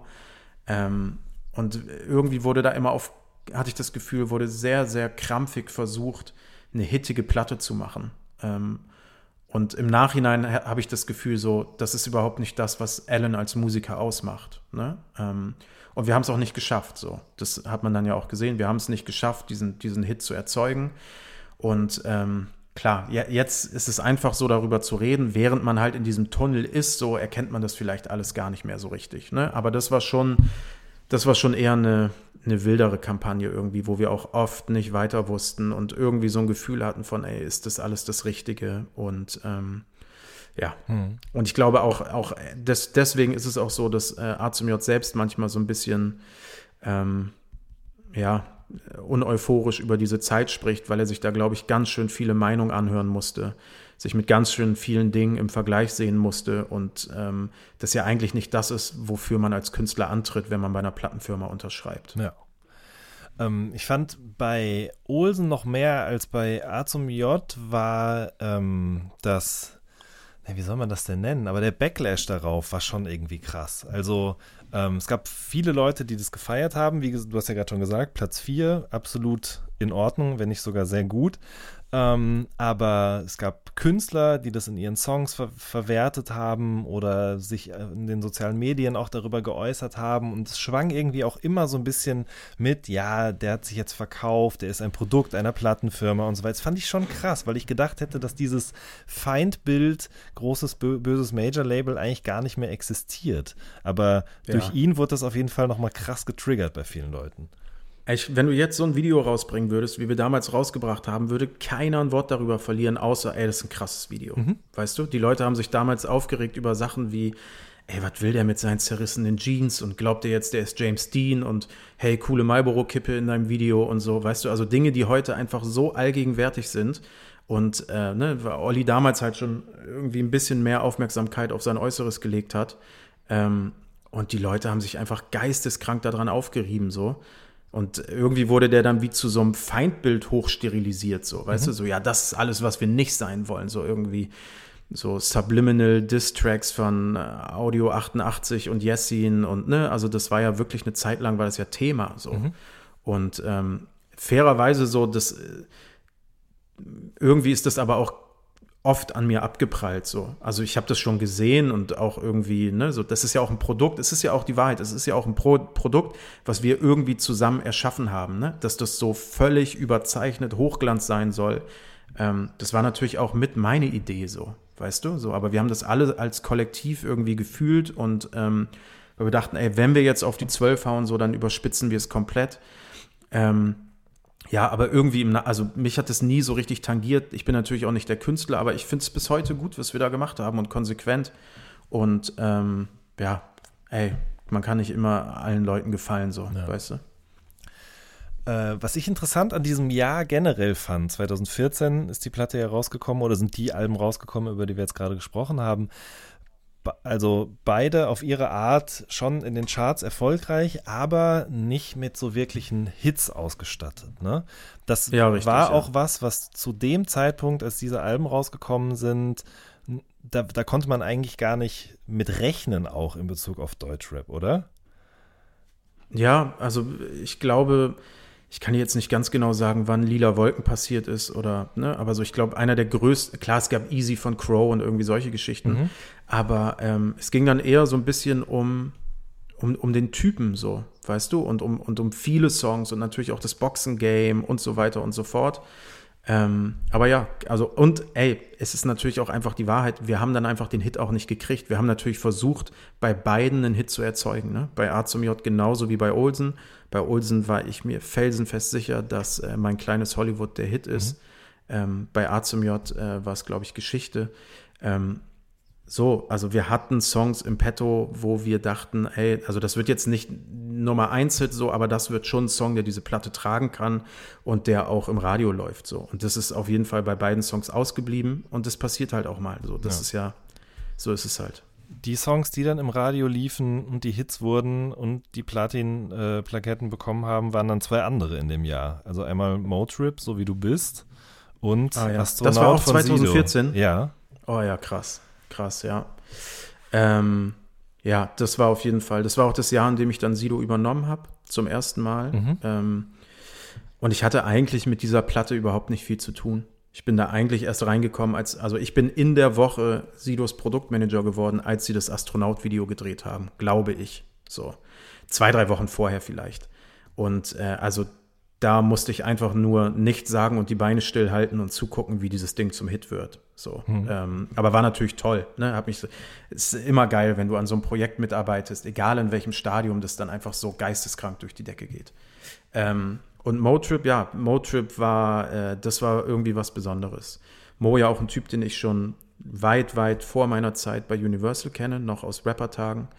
Ähm, und diese Mama-Zeit war auf jeden Fall irgendwie äh, sehr besonders und ähm, wie sich dieser Song langsam zum äh, Hit entwickelt hat.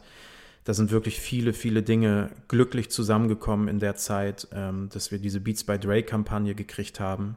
Genau in, in der Woche, in der Hauptrolle Bastian Schweinsteiger, wo ich noch so ein äh, Disclosure unterschreiben musste. Ähm, ich wusste schon, dass Bastian Schweinsteiger zu Manchester geht, bevor die Welt es wusste, so ungefähr. Ich war so einer von zehn, so, weil ich, weil ich ja diesen Spot gesehen mhm. habe, ne? Und da war dann so, wie du bist, der Titelsong und Bastian Schweinsteiger.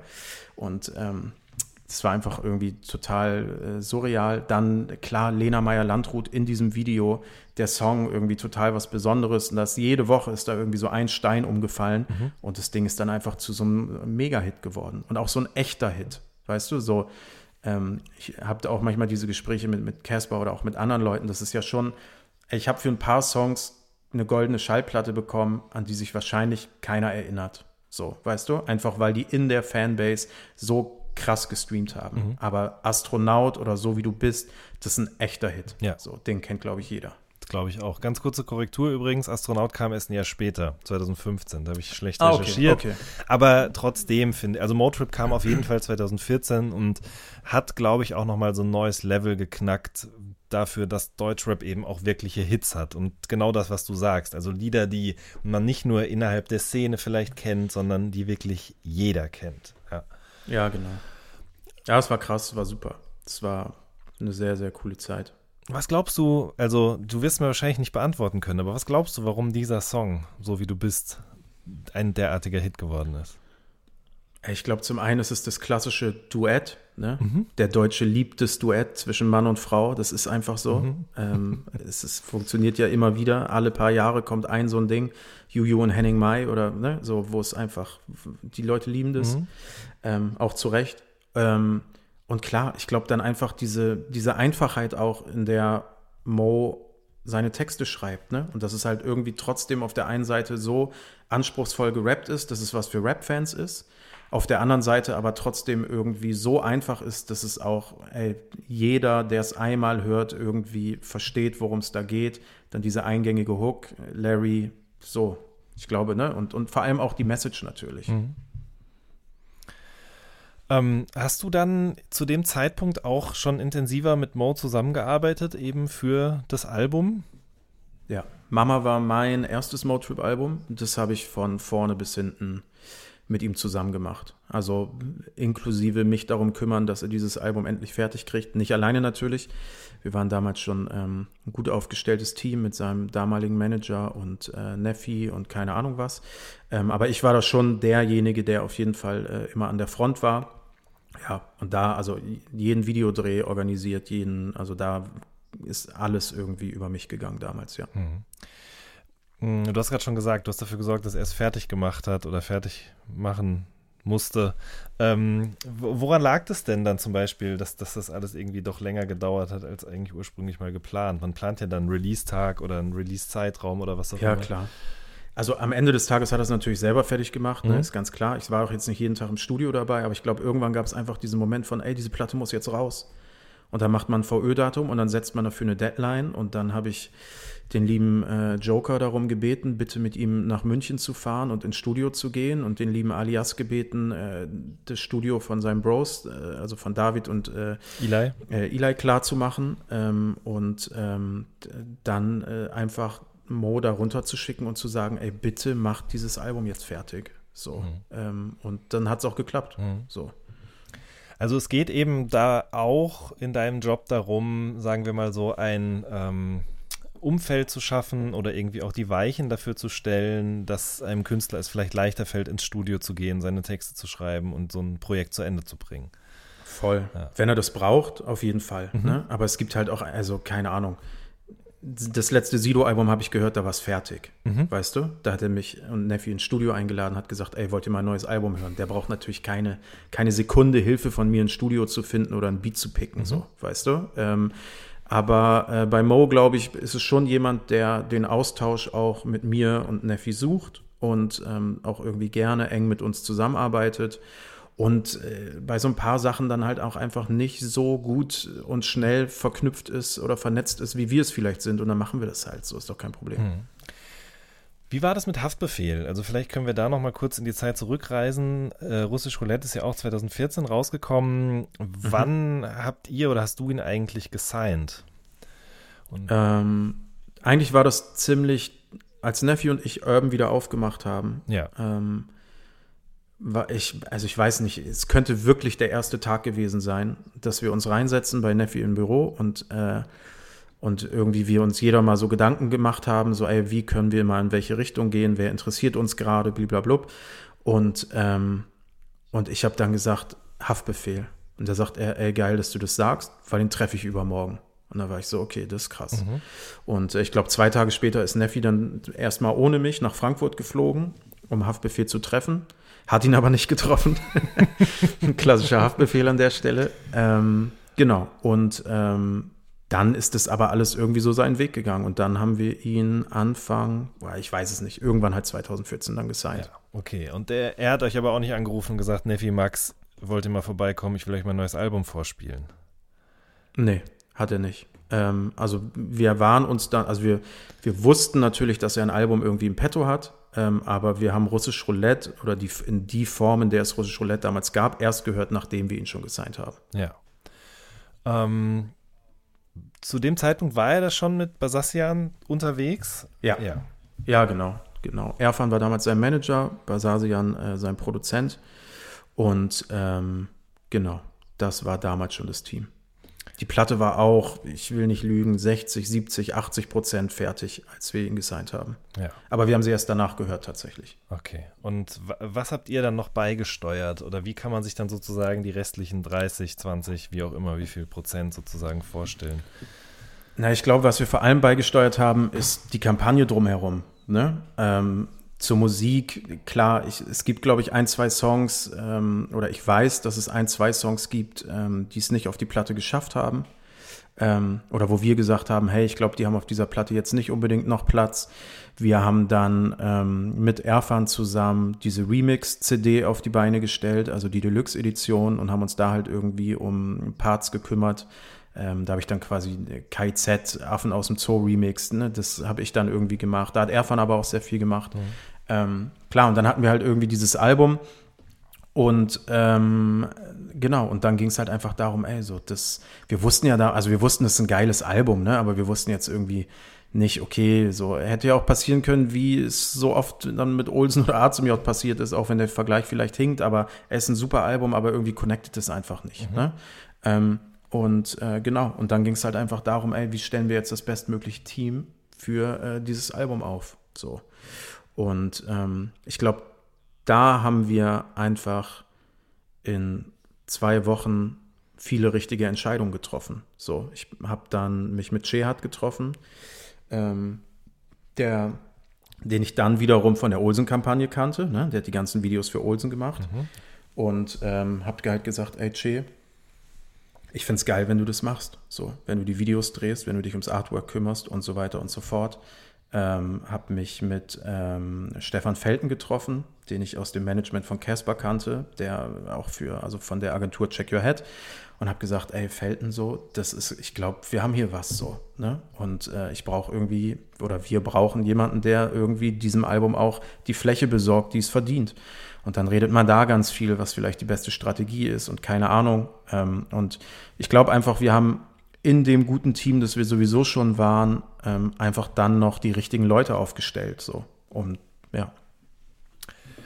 Äh, ich, mich hat damals die, ähm, das Brachiale daran irgendwie fasziniert. Also ähm, Bushido, als er bei Universal dann Musik rausgebracht hat, klar, das war immer noch Bushido, das war auch immer noch Straßenrap im State of the Art zur damaligen Zeit, aber da schwang für mich immer auch so ein bisschen mit, der ist jetzt ein Popstar. Bei Haftbefehl schwang das auch für mich mit, gleichzeitig war das aber trotzdem alles so rough, wie ich es niemals erwartet hätte ähm, dafür, mhm. dass der gerade diesen Deal unterschrieben hat. Ein schönes Beispiel dafür ist, ich erinnere mich daran, dass wir damals, kam mir auch, kommt mir auch jetzt gerade erst wieder in den Sinn, dass wir damals auch in Offenbach und äh, Umgebung unterwegs gewesen sind bei einem ähm, Location Scouting mit äh, Chair ah, ja, zusammen. Und genau. ähm, er mir damals erzählt hat, dass zum Beispiel alle Drogen, die man in diesen Videos sieht, auch echt sind. Also, dass das echte Packs ja. sind und solche Sachen. Und ich habe da oft, oft drüber nachdenken müssen, weil ich dachte, das ist doch scheißegal. Aber ich glaube halt genau, das ist es nicht. Nee, es ist, eh, es ist genau eben nicht egal. Genau. Weil es war irgendwie wichtig, dann wirklich die Leute da zu haben, die Crack wirklich kochen und ne, so auch dann irgendwie nicht drei Sporttaschen voll mit Paketen. So, Digga, wer fährt drei Sporttaschen voll mit Paketen durch die Gegend? So, Kollege weißt du? Also weiß ich jetzt nicht, aber ja. ähm, aber so, das war einfach alles sehr authentisch und ich glaube, das war für mich auch dann als als Produktmanager, also das war für mich auch nochmal so eine Welt, ey, das konnte ich alles gar nicht glauben, so, mhm. weißt du? Also glauben schon, aber so dann auch wirklich für uns alle, inklusive Che und dem ganzen Team und auch Ben, also Basasian, da irgendwie so wirklich einmal komplett in diese Welt einzutauchen und auch Aikuts ganzen Leute irgendwie mit drumherum zu haben, die uns ja geholfen haben, diese Visuals zu realisieren und so weiter. Das war auf jeden Fall schon eine sehr, sehr besondere Zeit. So. Eine intensive Zeit, die sich aber auch ausgezahlt hat, würde ich behaupten. Ne? Also wie hast du dann das Feedback auf dieses fertige Album und alles, was ihr euch da in den Monaten davor erdacht und ausgedacht und geplant habt, wie hast du das Ey, Super. Hm super. Also ich war natürlich auch heilfroh, als dieses Album dann äh, draußen war. Ähm, aber es ist, ich glaube, bis heute das Album der Künstler und die Kampagne, auf die ich am meisten angesprochen werde. Mhm. Ähm, ich bin sehr, sehr stolz darauf, ein Teil davon gewesen zu sein. Ähm, oder sowieso sehr stolz auf meine Zusammenarbeit mit so einem Künstler, weil ich auch tatsächlich so ein bisschen das Gefühl habe, ähm, dass ich da auf jeden Fall was dazu beitragen konnte, was irgendwie auch sichtbar ist. Ähm, und äh, ja, ich glaube, jetzt nicht auf dem Papier, aber ich glaube, es war für Neffi und mich eine extrem wichtige Visitenkarte, das Label von Haftbefehl zu sein. Mhm. Und ähm, dass die Leute halt wissen, ey, das sind die Jungs, die haben russisch Roulette gemacht, die haben diese geisteskranken Videos gemacht. Ähm, da will ich hin. So. Also das glaube ich schon und das merkt man auch in dem Moment, also wenn man Künstler trifft und man möchte die irgendwie unter Vertrag nehmen, ey, fünf Minuten Smalltalk, ab Minute sechs, okay, wie ist es mit Haftbefehl? Weißt du? Also es ist, mhm. jeder will wissen, was ist mit diesem Typ, wie ist die Zusammenarbeit so und er ist, was, ist der einzige richtige Deutschrap-Klassiker, an dem ich so aktiv mitgearbeitet habe. So. Also es ist schon was Besonderes für mich. Mhm. Ähm, ich glaube, das lag also zum einen an ihm als Künstler, das lag eben genau an den Dingen, die wir gerade besprochen haben und auch daran, wie das Ganze medial aufgefasst wurde. Ne? Also das mhm. war auch sicherlich nochmal was anderes, dass mh, bei Bushido, den, den man ja immer wieder als Vergleich irgendwie auch ranziehen muss für jemanden, der ungefähr zehn Jahre zuvor ähm, Straßenrap geprägt hat.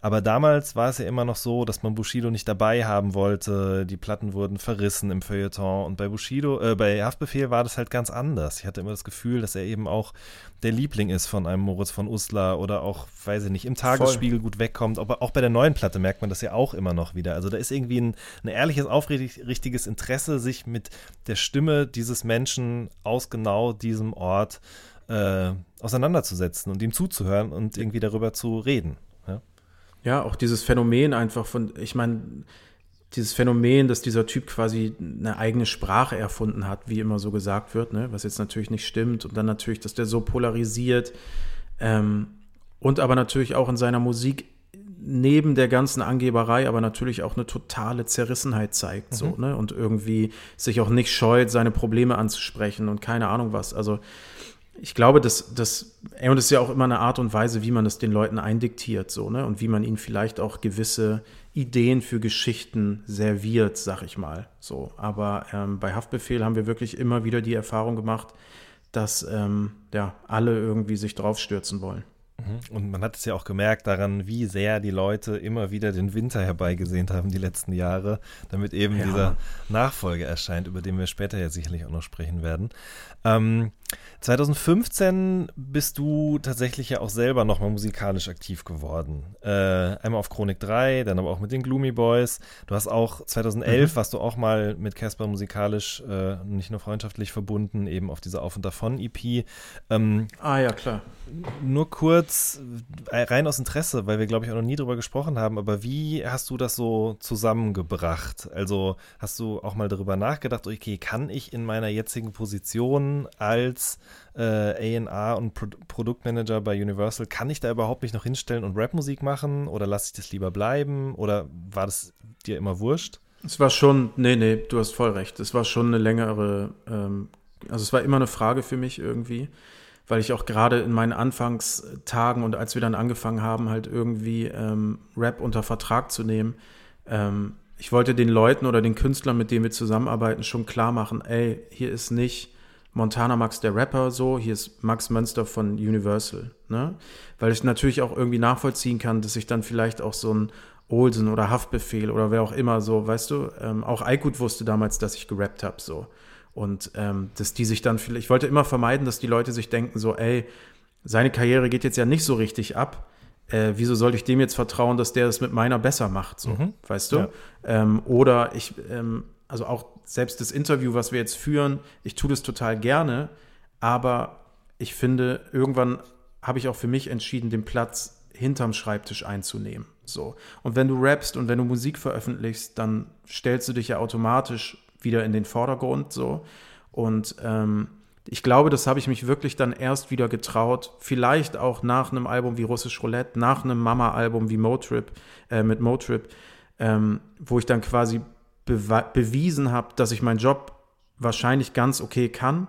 Und jetzt kann ich auch mal einfach auf locker ein, zwei Rap-Tracks machen und alle Leute verstehen schon irgendwie, dass ich das jetzt nicht mehr Bier ernst nehme mhm. oder irgendwelche äh, Charts stürmen möchte oder so. Ne? Auch ein Grund dafür tatsächlich, warum wir bei den Gloomy Boys ähm, Masken getragen haben damals. So, weil ich auch nicht unbedingt, also es gibt immer noch viele Leute, die es bis heute nicht checken. So, das ist auch okay. Ja, aber es sind ja also genau diese beiden Projekte aus diesem Jahr, das sind einfach ja auch Projekte, die du gemacht hast, aus Spaß, beziehungsweise irgendwie auf dem Chronik 3 Sampler nochmal sozusagen auf die alten Tage mit Schimmel einen Song machen. Also das Genau. ist ja jetzt nicht, weil man denkt, ah, ich probiere das jetzt nochmal, vielleicht ist das doch der bessere Weg, mein Geld zu verdienen. Voll. So. Und das war halt auch witzig, weil ich war damals ja, also Selfmade war ja damals bei mir angedockt quasi bei Universal. Und das heißt, ich war dann zum ersten Mal quasi, habe ich dann auch meine eigene Musik bei Universal veröffentlicht, auf diesem Chronik 3 Sampler Stimmt, halt. Ne? ja. Das fand ich natürlich auch einen, einen guten Kreis, der sich da schließt. Ja. Ähm, Habe ich mir natürlich einen ganz saftigen Vorschuss ausgezahlt für den einen Song. 2015 bist du dann zum Labelmanager und A&R Urban ernannt worden. Ja. Was äh, hat sich dadurch verändert? Ähm, tatsächlich einfach nur in erster Linie der Titel, wie du siehst, ähm, und natürlich auch so ein bisschen meine Rolle innerhalb der Abteilung. Ähm, weil wir sind dann auch, also wir waren wirklich die ersten ein, zwei Jahre, waren wir eigentlich nur zu dritt, also Neffi, ich und äh, ein Assistent. Und ähm, dann sind wir ein bisschen weiter gewachsen. So, wir sind jetzt langsam bei acht Leuten. Und ähm, genau, und es war dann einfach nur mal so ein bisschen, um meine Position innerhalb dieser Abteilung so ein bisschen klarer zu machen und mir so ein bisschen mehr so eine Mütze aufzusetzen. Aber ey, am Ende, das ist, das sind dann halt so Sachen, die auch nur Leute interessieren, die irgendwie bei anderen Major Labels arbeiten. Klingt halt ein bisschen offizieller. Ja. Ich glaube, das ist es. Verstehe. Ähm, wir haben jetzt ja schon über ein paar Künstler gesprochen, die bei euch äh, Verträge unterschrieben haben oder mit denen ihr Verträge eingegangen seid, die mit euch Verträge Mhm. eingegangen sind, wie auch immer man das äh, nun beschreiben oder bezeichnen mag. Ähm, ungefähr zu der Zeit, also 2014 ja eigentlich schon, gab es dann auch eine Zusammenarbeit mit Selfmade Records und Universal. Genau. Ähm, ich würde das gerne ähm, als Ausgangspunkt nehmen, dass wir vielleicht mal ganz kurz diese verschiedenen Vertragsformen oder Geschäftsbeziehungen äh, aufdröseln. Weißt du, was ich meine? Also Ja, zum Beispiel mit einem Haftbefehl. Was habt ihr mit dem für einen Vertrag? Einen Künstlervertrag, oder? Nee. ähm, Okay, guck, da geht's mit schon los. Haftbefehl haben wir tatsächlich, ähm, also einen Künstlervertrag äh, haben wir, glaube ich, mit niemandem mehr. Mhm. Oder weiß ich, dass wir ihn mit niemandem mehr haben. Ähm, ein Künstlervertrag sagt ja eigentlich, dass du als Label den Künstler unter Vertrag nimmst und dafür bezahlst du ihm Vorschuss XY.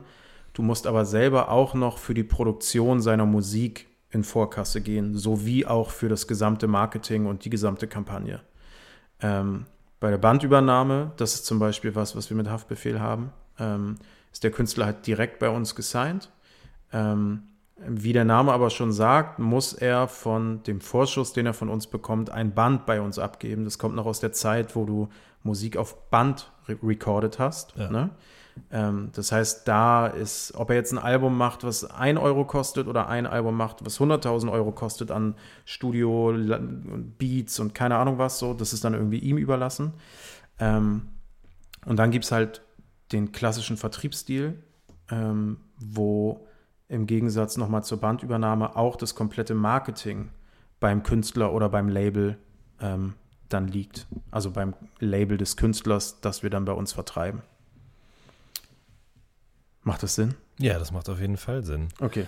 Ähm, gut, gut, dass wir es nochmal so aufgeschlüsselt haben jetzt. Mit Selfmade. Ich wollte gerade Mit sagen. Selfmade ist es aber ein Joint Venture Deal gewesen. Ja, Ähm, das heißt, am Ende des Tages gründest du zusammen eine neue Firma, wenn man so will. Ne? Für manchmal für immer, manchmal für einen bestimmten Zeitraum. Bei Selfmade war es halt für einen bestimmten Zeitraum. Und dann sagst du halt, Selfmade kommt als Partner zu 50 Prozent in diese Firma rein. Universal kommt zu 50 Prozent in diese Firma rein. Diese Prozente können auch immer mal wieder abweichen, ne? aber das wäre jetzt so mein klassisches Beispiel. Ähm, genau. Und dann gründen wir quasi zusammen eine Firma, teilen alle Einnahmen, teilen alle Ausgaben und so weiter. Ja. Ähm, aber gehen wir jetzt mal von diesen klassischen Deals mit einzelnen Künstlern eben aus.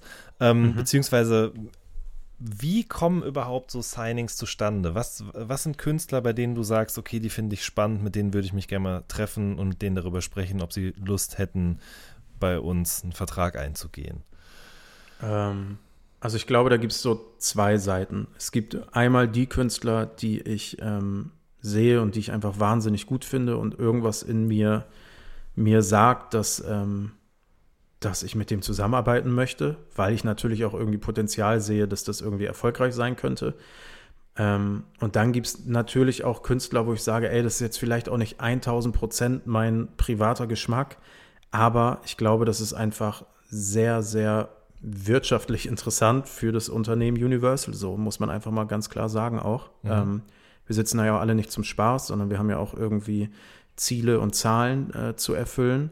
Und ähm, genau, es ist entweder eins von beiden. So Geschmack oder Potenzial und im Idealfall und zu 90 Prozent dann auch tatsächlich beides auf einmal. Ne? Mhm.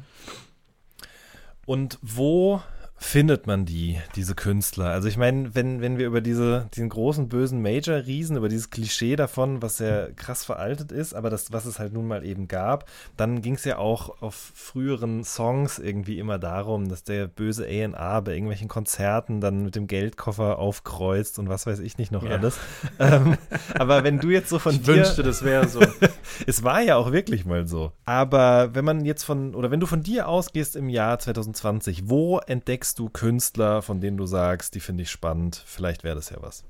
Internet, mhm. klar. YouTube, Instagram, keine Ahnung. Ähm, plus natürlich äh, auch werden uns Künstler angeboten von ihren Managern, von ihren Anwälten, von, ne? Also ich glaube, irgendwann hat sich dann auch so ein bisschen rumgesprochen, mit wem man über Deutschrap reden kann.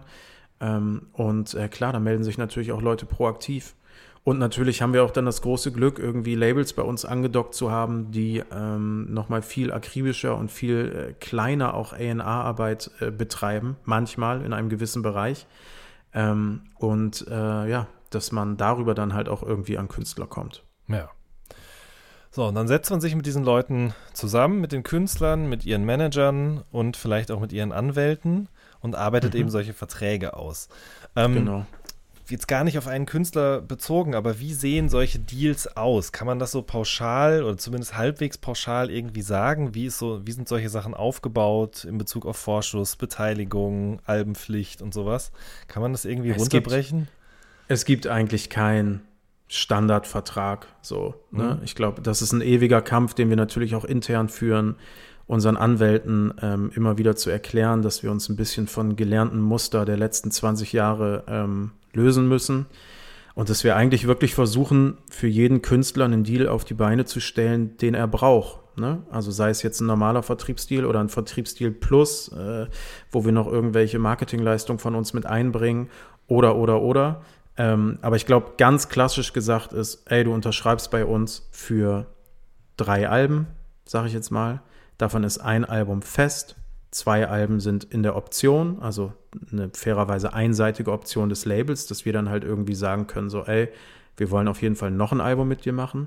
Und für diese Alben ist halt ein Vorschuss definiert, so, ähm, den er dafür bekommt. Ja. Das ist, sag ich mal, darauf kannst du es runterbrechen. Und dann natürlich irgendwie Lizenzpunkte, die dann gegen den Vorschuss verrechnet werden und so weiter. Ähm, Laufzeit, also wie lange halten wir dann so ein Master und dürfen es auswerten und, und, und. Also dann geht es nochmal so zehn Seiten mit Kleinkram weiter. Aber ich glaube, das sind halt einfach irgendwie die Sachen, um die es sich am Ende wirklich dreht.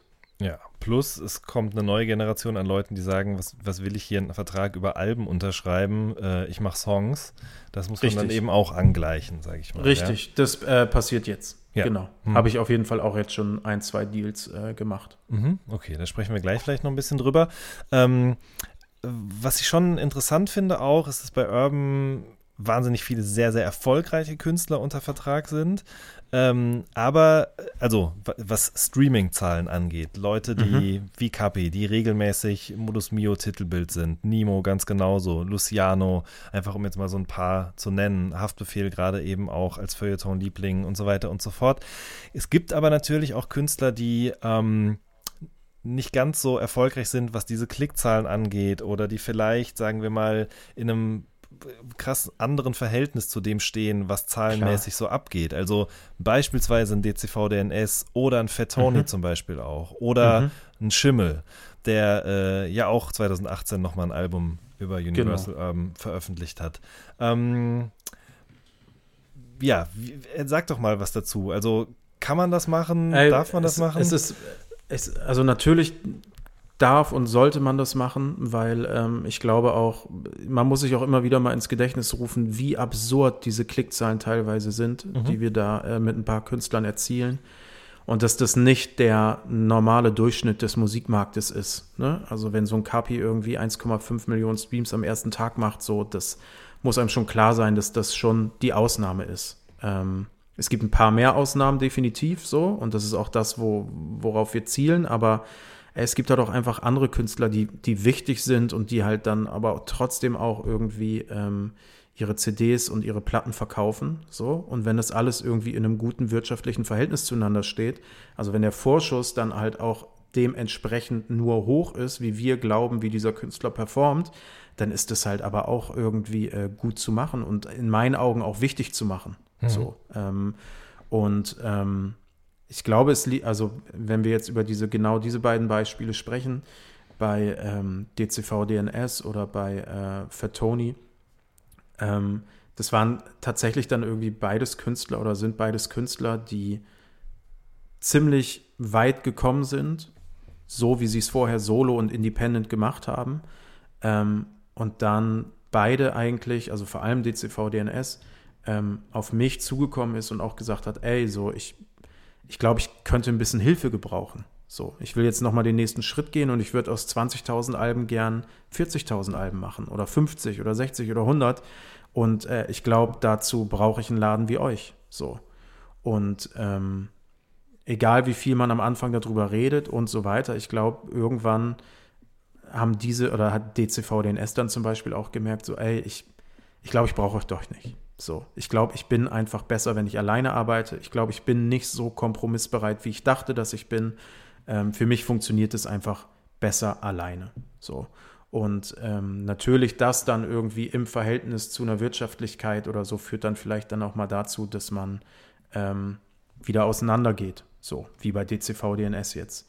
Ähm, und das, ey, das Schimmel bei uns ein Album veröffentlicht, das ist ja ganz klar. Also das yeah. muss auch jedem klar sein, dass das nicht bei uns unter Vertrag genommen wurde, weil wir glauben, das wird jetzt das Riesending. Ich denke, das ist ein Typ, mit dem mache ich Musik seit Tag eins. Wenn ich mit dem nicht Musik gemacht hätte, hätte ich diesen Job wahrscheinlich nicht. So irgendwie, irgend, ne, irgendein Weg über ihn hat mich bestimmt dahin geführt. So. Ähm, und wenn der jetzt eine Platte macht und nicht weiß, wo er die rausbringen soll, dann mache ich das. So. Und ähm, weil ich es sowieso sonst privat gemacht hätte. Ich hätte ihm sonst privat geholfen. So, mhm. weißt du? Also können wir es ja auch offiziell machen. Und äh, so, wir haben an der Schimmelplatte Geld verdient. Alle haben an dieser Schimmelplatte Geld verdient. So. Und wenn er nochmal eine macht, machen wir die vielleicht wieder. So, das kommt immer einfach auf das Verhältnis darauf an, wie dann halt auch Deals aufgesetzt sind. So. Mhm also ist schon auch ein Interesse da, dieses Label oder das Rooster an Artists sehr divers zu halten. Ne? Also, dass man nicht sozusagen nur in eine Richtung äh, Budget reinbuttert, weil das gerade der Hype ist oder weil das gerade gut funktioniert. Äh, nö, auf keinen Fall. Mhm. Vor allem auch irgendwann zu checken, wann vielleicht der Hype von einem gewissen Genre auch vorbei ist. Ne? Mhm. Und dann ir so irgendwann musst du ja mal mutig sein. So bei, äh, bei einem Künstler wie für Tony ist es so was zum Beispiel, als wir angefangen haben, über den Vertrag zu reden, ähm, sah der Deutschrap-Markt noch ein bisschen anders aus. Zu dem Zeitpunkt, wo wir dann das Album veröffentlicht haben, haben wir leider nicht mehr mit den gleichen Voraussetzungen gespielt an diesem Markt, von denen wir ausgegangen sind, als wir in die Gespräche gegangen sind. So, ne? mhm. Manchmal geht es halt auch so schnell einfach. Ähm, aber klar, so, ich glaube, jetzt gerade passiert wieder was, dass nach den ganzen Nimos und Dardans und Lucianos, die sowieso ihren Platz oben auf dem Treppchen äh, safe haben für die nächsten Jahre oder Monate oder wie auch immer, ähm, dass jetzt halt diese neue Berliner Wave irgendwie äh, reinkracht, so, und man da jetzt anfängt zu gucken, so, ey, okay, ne, ähm, so, wer ist da dabei, der mich interessiert? Und äh, darüber kommt man dann halt zum Beispiel äh, zu einem äh, Paschanim-Signing. So. Mhm. Da sprechen wir gleich noch drüber. Ähm, vorher noch ganz kurz vielleicht, ähm, Frauenarzt hat ja auch bei euch gesigned und hat sein, dort sein eigenes Label genau. aufgemacht, Proletik.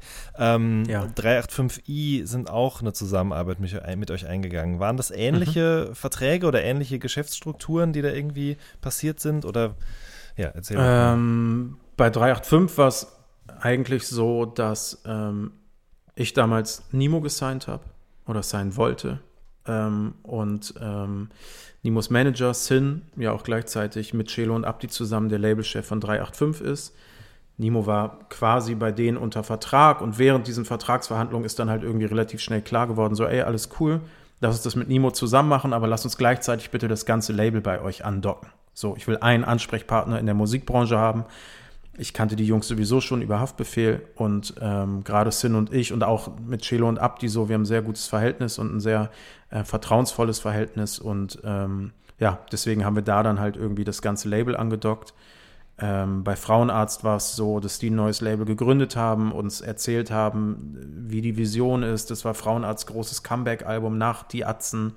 Ähm, genau, und dann haben wir da halt irgendwie ähm, das Label gesigned. Und da sagst du dann halt schon klar, okay, wir signen dieses Label, aber innerhalb dieses Labels geht es dann eigentlich auch um Vorschüsse für ähm, einzelne Alben. So. Ne? Mhm. Also, und bei Wasel und Bella Boys war das wahrscheinlich ähnlich, ne? Genau. Wobei man da dann auch oft sagen muss, dass, also ich hoffe, ich sage jetzt wirklich nichts Falsches, weil das wäre extrem peinlich, aber Wesel ist der einzige Artist, der bei Bella Boys gesigned ist, der über uns veröffentlicht. Ne? Aber in dem Moment, wo du halt natürlich einen Vertriebsdeal mit uns eingehst, musst du ja quasi dein eigenes Label haben. So. Mhm. Ähm, das heißt, du musst irgendwie ein Label gründen und dann, du, er könnte jetzt auch Vasel Records machen und darüber halt einen Vertriebsdeal bei uns haben. Ne? Oder so wie ähm, Kapi, der Bra-Musik gegründet hat. Genau, Kapi hat Bra-Musik, ähm, genau. Und natürlich kann, also natürlich kann Kapi auch auf Bra-Musik äh, Acts, Acts äh, sein. So. Mhm. Und dann können wir die auch zusammen veröffentlichen. Aber oft ist es auch nur, ähm, genau, irgendwie ein Dach für die eigene Soloplatte. Du hast gerade schon Paschanim angesprochen. Ähm, wann hast du das erste Mal von, von ihm gehört und gedacht, das wäre doch vielleicht was? Ähm, ich bin tatsächlich, also ich, ich habe äh, Chababs Botten im Internet gesehen, auf YouTube, ganz klassisch. Ähm, und äh, konnte mich aber, also fand es total geil. Aber bei mir dauert es manchmal so ein bisschen. Ey. Ich, also manchmal bin ich echt kein guter A&A, weil ich, ich bin nicht so entscheidungsfreudig so. Ich muss mal kurz das alles mit mir rumtragen und mir wirklich in Ruhe überlegen, wie, wo sehe ich das Potenzial und bla bla bla. Und manchmal ziehen dann schon so ein, zwei Wochen ins Land und das sind manchmal auch ein, zwei Wochen zu lang. Ist halt auch mal die Wahrheit. Ähm, und dann wurde es mir damals ähm, durch einen äh, befreundeten Manager wieder angeboten, beziehungsweise hat gesagt, ey, was hältst du von dem, blablabla. Habe ich wieder angefangen, mich damit zu beschäftigen und war dann irgendwie nach einem Wochenende drüber schlafen auf, ja, okay, scheiß drauf, dem will ich sein. Mhm. So. Und ähm, dann hatte er aber über das Wochenende sein Management gewechselt und so weiter und so fort. und ähm, ja, aber dann, äh, ja, hat alles geklappt. So, aber ich, den habe ich tatsächlich äh, zum ersten Mal auf YouTube gesehen, habe dann nochmal zur richtigen Zeit den richtigen Schubser gekriegt und ähm, ja, dann der Rest ist Geschichte, wie man so schön sagt. Wie man so schön sagt. Ähm, was würdest du sagen? Ist das, ist er, also er ist ja definitiv eine andere Generation als ein Haftbefehl oder ein Sido zum ja. Beispiel auch. Ähm, wie hast du ihn so empfunden in dem, was er über seine Musik erzählt oder wie er seine Musik macht? Und äh, gibt es da einen großen Unterschied zu anderen Leuten, mit denen du eben geschäftlich zu tun hast, mit anderen Künstlern? Ähm, es gibt auf jeden Fall einen Unterschied. Ähm, ich will jetzt aber nicht sagen, dass das besser oder schlechter ist als äh, andere Künstler. Aber er hat eine sehr, sehr klare Vision von sich und seiner Kunst. Ähm, das hat mich schon direkt beim ersten Treffen sehr beeindruckt. Ähm, er hat extrem viel Kultur nachgearbeitet, ähm, dafür, dass er noch so jung ist. Also Bücher gelesen, Filme geschaut. Ähm, der kennt Dinge aus meiner Generation, die ich äh, noch nicht kenne, so ungefähr. Also ihm ist dieser kulturelle Anspruch sehr, sehr wichtig. Ähm, und das fand ich mega gut. Diese, dieses Akribische, mit dem er an seine Musik rangeht, mit dem er an seine Videos reingeht, die er halt auch irgendwie selber dreht oder auf jeden Fall Regie führt und schneidet und so weiter und so fort. Ähm, das hat mich sehr, sehr beeindruckt. So sehr ruhig, ähm, sehr zielstrebig, ähm, aber doch sehr, sehr fokussiert. So und ähm, und auch manchmal ist es halt nur das. Ne? Also als wir den unter Vertrag genommen haben, war das, was jetzt gerade passiert, auf jeden Fall nicht zu erwarten. Ich habe mir schon gedacht, dass der ein richtig, richtig erfolgreicher Artist werden kann, aber dass wir jetzt irgendwie ähm, mit, seiner, äh, mit seiner zweiten Single, die wir veröffentlichen, seit vier Wochen in den Top 3 der Singlecharts unterwegs sind, so, das ist auf jeden Fall ganz schön wild. Hm. Ähm, hat er dir den Song gezeigt vorher, vor Veröffentlichung und gefragt, was hältst du davon? Oder war er so, okay, das ist der nächste Song? Bisschen so. Mhm. Also, äh, also er hat ihn mir sehr spät gezeigt, weil ähm, er auch da sehr, sehr akribisch ist und ähm, nicht zeigen möchte, mit dem er nicht 1000 Prozent zufrieden ist. Ähm, aber er hat mir den, ein, also das stand nicht zur Diskussion, dass dieser Song nicht der nächste ist, der veröffentlicht wird, sagen Okay, wir so. verstehe, Ne? ja. Und äh, das ist auch cool. So, Mhm. das mag ich auch. Und ähm, und es gab auch nichts zu beanstanden. Ich habe das Ding gehört und war so, okay, alles klar, was soll ich dazu noch sagen? So, lass uns den bitte, bitte schnell rausbringen. Mhm. Und dann kam Corona und dann mussten wir warten und so weiter. Aber ey, am Ende alles gut so, wie es ist. Ja, definitiv. Ähm, ich denke, er ist einer der Künstler, die auch eher nicht in Alben denken. Richtig? Ja. Also ich kann nicht in seinen Kopf gucken, aber so fühlt es sich an, ja. Ja. Vielleicht mal in einer EP, vielleicht mal in einer, keine Ahnung, A und B-Seite, ne? Also vielleicht schon mal mehr als nur ein Song auf einmal. Aber ähm, jetzt irgendwie ein Album zu veröffentlichen mit 14 Songs und klassisch drei Videos vorab und so, da ist er nicht dabei. Du hast auf der anderen Seite aber auch Künstler, die genau das noch tun. Also, ich meine, auch ein Kapi haut noch Alben raus, wobei ich jetzt für mich selber persönlich sagen würde, der hat auch ein anderes Verständnis davon als zum Beispiel ein Sido oder ein Motrip. Ähm, Ja. die ja beide, würde ich sagen, klassische Albumkünstler irgendwie auch sind. Ähm, wie siehst du das? Glaubst du, dieses Format hat noch Zukunft und, und nur für bestimmte Künstler? Oder also was ist dein, deine Sicht auf das Format des Albums? Ich glaube, es ist wirklich äh, von Künstler zu Künstler sehr ähm, abhängig. Also ich glaube, bei Sido wird ein Album noch eine ganze Zeit lang Relevanz haben.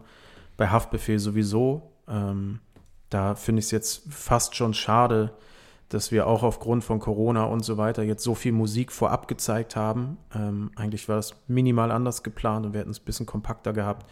Es gibt aber auch Künstler, wo wir halt sehen, sei es Nemo, ne, wo wir einfach sehen, ey, so das Album ist am Ende fast nur noch eine Compilation aus seinen stärksten Songs plus ein paar weitere Songs. So. Ähm, und äh, das, ist, das ist auch in Ordnung so. Aber irgendwie haben die meisten Künstler nicht nur, weil ihre Deals das so hergeben, ähm, sondern auch in sich haben sie irgendwie noch den Anspruch, wenn sie anfangen, an etwas zu arbeiten, setzen sie sich das Ziel, ein Album zu machen.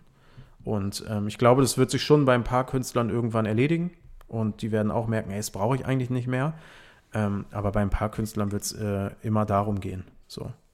Ich glaube, es hat ja auch was mit Wirtschaftlichkeit zu tun. Ne? Also Leute, die jetzt erfolgreich Singles veröffentlichen, ähm, die brauchen nicht noch irgendwie ein Album, um äh, damit äh, ihr nötiges Geld zu verdienen. So, ne? Wenn du aber nicht diese Singles hast, die irgendwie in den Top 5 der Spotify-Charts mitspielen, so, dann ist ein Album und ne, der damit, das damit verbundene wirtschaftliche Volumen auf jeden Fall nochmal ein bisschen interessanter auch für dich. Ja, definitiv. Im Fall von Haftbefehl ist es ja sogar auch so, dass ähm, das, glaube ich, auch was ist, worauf die Leute einfach gewartet haben. Also der hätte jetzt nicht auf einmal sagen können, okay, ich bringe jetzt nur noch einzelne Songs raus, sondern da war ja immer das große Interesse auch an diesem DWA-Album. Voll. Ey, da willst du ja auch in die Welt rein, so, weißt du, und du kannst diese Welt nicht mit einem Song erklären. So, das muss, also, das ist tatsächlich mal wieder ein Album, finde ich, wo man sich wirklich von vorne bis hinten mal die 40 Minuten Zeit nehmen muss, um das Ding anzuhören. Wann habt ihr angefangen, an diesem Album zu arbeiten? Ähm, boah. Wahrscheinlich direkt nach unzensiert Mhm. ähm, hat er angefangen daran zu arbeiten. Und dann, nee, das stimmt nicht. Nach unzensiert kam ja erstmal Coop. Also wahrscheinlich nach Coop. Ja. Ähm, und dann halt tatsächlich irgendwie die letzten drei, vier Jahre immer wieder, immer mal wieder in heißen Phasen. Und jetzt würde ich sagen, so ein Jahr, anderthalb Jahre intensiv. Hm. Müsste ich jetzt nochmal zurückverfolgen, aber das auf jeden Fall. Und was würdest du sagen, so in der Rückschau? Was, was war deine Aufgabe dabei? Oder was hast du dazu beitrag, ge, ge, beigetragen? Ähm, wahrscheinlich einfach nicht locker zu lassen. So, ihm immer wieder zu sagen, dass es dieses Album braucht, dass wir ihn brauchen, dass es gut ist, was er da macht, ihm aber auch klar zu sagen, dass es manchmal schlecht ist, was er da macht. Oder in meinem, in meiner Welt ist natürlich alles eine Geschmackssache. Ähm, ja, ihn einfach irgendwie versuchen, durch diese Zeit zu coachen, so dumm wie es klingt. So, weil ähm, ja, Haftbefehl auch aktuell keinen klassischen Manager hat oder irgendwie jemanden, der mit ihm äh, dieses Ding äh, Hand in Hand irgendwie durchzieht, sondern das ist halt ein Konglomerat aus Neffi, mir, Basasian, Aydin, äh, ne, so irgendwie so ein paar Leute, die da so irgendwie ihr, ihren Teil dazu beitragen. Ähm, und ja, ich glaube, das ist es in erster Linie, ihn einfach am Start zu halten. So gut wie es halt geht, so. Und dann halt ready zu sein, wenn er ready ist. So. Und dann auch, also, wenn man so lange auf eine Platte wartet und dann gibt er sie ab, ey, dann, dass wir dann nicht noch 10.000 Sachen checken müssen, sondern dann sind wir ready to go. Mhm. Ähm, er ist ja nicht der einzige Künstler, mit dem du so im Austausch stehst, wo du auch mal dein Feedback reingibst. Ähm, Leute fragen dich ja auch nach deiner Meinung zu einzelnen Songs oder Ideen oder was auch immer. Mhm. Ähm, manchmal gibst du aber ja vielleicht auch Feedback rein, auch wenn niemand danach gefragt hat. Ähm, wie ja. reagieren Künstler denn auf sowas? Er ist immer ganz verschieden. Ähm, also ich das erste Mal, also das Kiki-Album von Nemo, das ähm, hat er mir damals geschickt ähm, oder sein Manager, Sin hat mir das damals geschickt, in so einem Dropbox-Link. Und dann habe ich dem wirklich wie so ein Keck zwei DIN A4 Seiten Änderung reingereicht, so. Oder einfach so, ey, das würde ich ein bisschen anders machen, ey, wenn du mich fragst, so und so. Wie gesagt, nichts davon muss der Künstler umsetzen, gar nichts. Ist halt so, ey, du hast mich nach meiner Meinung gefragt, hier ist meine Meinung. So. Und ähm, Nimo war danach, glaube ich, ziemlich angefasst, hat er mir dann auch später mal gesagt, dass er echt dachte, so, Alter, was will er überhaupt von mir? So, warum hat er mich unter Vertrag genommen, wenn er alles scheiße findet, was ich mache? Mhm. Ähm, und da muss ich ihm auch erklären, dass es, dass es natürlich nicht stimmt so, sondern dass ich einfach versuche, das, was er sowieso schon mitbringt, einfach noch besser zu machen und ihn vielleicht einfach noch mehr zu pushen, um noch mehr aus ihm rauszuholen. So. Und irgendwie ist aufgrund dieses Feedbacks so, ist dann halt auch ähm, ein Song wie heute mit mir entstanden. So, der ursprünglich ganz anders war, den wir dann nochmal komplett auf den Kopf gestellt haben. Ähm, und am Ende so ist es dann auch alles cool. Ähm, bei Haftbefehl ist es mal so, mal so. Bei manchen Dingen sagt er, alles klar, Max, habe ich gehört, ändere ich. Bei manchen Dingen sagt er, ach, halt deine Schnauze und fertig. So. Und das ist dann auch in Ordnung. Mhm. Weißt du, ist auch cool. So. Ähm, also ja, es, es, ist immer ganz verschieden. Es ist immer ganz verschieden. Ich habe mir einfach nur, ich versuche mir einfach nur anzugewöhnen, meine Meinung einfach immer zu sagen, wenn ich danach gefragt werde. So. Ich halte sie mir manchmal ein bisschen zurück, wenn es gerade nicht wichtig ist. Ne? Mhm. Ähm, weil ich auch kein Fan davon bin, immer im Studio zu sitzen und immer zu allem direkt so eine so eine, so eine Kritikliste rauszuholen. So, das macht ja auch niemandem Spaß, inklusive mir selber nicht so. Aber wenn es dann wirklich darum geht, mal in die Musik einzutauchen und Änderungen zu besprechen, dann äh, gebe ich all das rein, was mir auch durch den Kopf geht. So. Mhm. Und es hat sich einfach dann auch manchmal bewährt, dass ich recht hatte. So, weil ich vielleicht manche Dinge, die am Markt passieren, ein bisschen besser einschätzen kann als der Künstler. Und das fängt an bei Sachen wie, ey, 45 Sekunden Instrumental-Intro am Anfang deiner Single ist vielleicht keine geile Idee in Zeiten von Streaming. Mhm. Da geht es dann nicht darum, irgendwie, ey, ich finde deinen Reim nicht gut, sondern einfach, ey, vielleicht geht es auch mal nur um Arrangements, um Songstrukturen, um Drums und solche Dinge halt. Kann man aber auch nicht so auf den Punkt bringen oder benennen, woraus sich dein Feedback zusammensetzt. Wird sicherlich auch viel Bauchgefühl sein, oder? Sehr viel Bauchgefühl. Ich, ich bin so ein, ne, ich, es gibt auch andere ANAs, ähm, die so ein total krasses Musiklehrbuch sind, die über Quinten und Oktaven und keine Ahnung was. Ich bin froh, dass ich die, die einzelnen Drums an einem Schlagzeug benennen kann. So, weißt du, es ist ganz viel Bauchgefühl. Ich rede dann auch mit Händen und Füßen, wenn ich über Songs rede. Mit ja, das geht nicht genug auf und da muss untenrum ein bisschen mehr Körper und also so richtig behinderte Scheiße eigentlich. Ähm, aber irgendwie verständigt man sich dann schon so und am Ende kommt es manchmal an, manchmal auch nicht. Mhm. So. Ist es eigentlich schwierig, da so ein ähm, Gleichgewicht zu halten zwischen einem sehr kumpeligen Verhältnis? Ich meine, du bist ja nicht nur im Studio, man geht zusammen essen, man verbringt irgendwie ganze Nächte miteinander ähm, und dann auf der anderen Seite eben auch diese Seriosität zu sagen, okay, das hier ist in meinen Augen falsch oder das könnte man vielleicht nochmal überdenken. Weißt du, was ich meine? Ähm, ja, also ich glaube, das funktioniert fairerweise ziemlich gut, weil also bis auf natürlich bin ich mit ein paar Künstlern, die bei uns ähm, unter Vertrag sind, auch also gibt es mehr als nur ein geschäftliches Verhältnis halt irgendwie. Man ist befreundet, man ist bekumpelt, man hat auf, auf jeden Fall Respekt voreinander und natürlich auch irgendwie schon ein paar äh, krasse Sachen vielleicht zusammen durchgemacht. Ähm, aber ich versuche mich da dann auch immer ab dem richtigen Moment manchmal dann wieder so zurückzuziehen oder meistens weiß der Künstler dann auch so, ey, so, okay, ist jetzt äh, halb, halb zwei Uhr morgens so, ich glaube, wir gehen ab jetzt mal getrennte Wege. Die letzten drei Stunden dieser Party macht mal jeder für sich so, das müssen wir jetzt hier nicht noch zusammen zu Ende bringen. Ähm, und es gibt auf jeden Fall, also ich habe es noch nie erlebt, dass man irgendwie, oder ich sag's so, ich habe noch nie eine Grenze überschritten, in der Zusammenarbeit mit einem Künstler, auch nicht im Privaten, die dann irgendwie dazu führt, dass man am Ende Privates und Geschäftliches vermissen, vermischen muss, so, mhm. weißt du? Also das findet nicht statt. Mhm. Du warst mit Mo auch in Südafrika für Sing Mein Song, ne? Für die Dreharbeiten. Genau, ja. Das, das ist genau. zum Beispiel so eine Situation, in der ich denken musste, wo ich dachte, okay, man verbringt sehr, sehr viel Zeit miteinander. Ja. Ähm, Mo und ich haben auf jeden Fall aber auch ein besonderes, also auch dadurch, dass er wirklich gar keinen Manager hat, so ähm, bin ich da schon äh, näher dran als bei vielen anderen Themen auf jeden Fall. Hm. Weißt du, habe ich dich unterbrochen? Nö, alles gut. Ich wollte nur auch sagen, also ich verfolge die Sendung ja auch so ein bisschen und wir haben da auch schon mal drüber gesprochen. Ich finde, das ist halt schon krass irgendwie zu sehen, wie er sich da so zum, zum heimlichen Star dieser Sendung auch gemacht hat in letzter Zeit. Ähm, ja, mega. Sehr beeindruckend. Ähm, mich würde aber natürlich trotzdem auch interessieren, das lässt sich schon auch irgendwie ablesen, dass der einmal die Woche zu Primetime gerade im privaten Fernsehen zu sehen ist, an, weiß ich nicht, Streaming-Zahlen oder Fall. einem Interesse, einem gesteigerten Interesse an seiner Figur.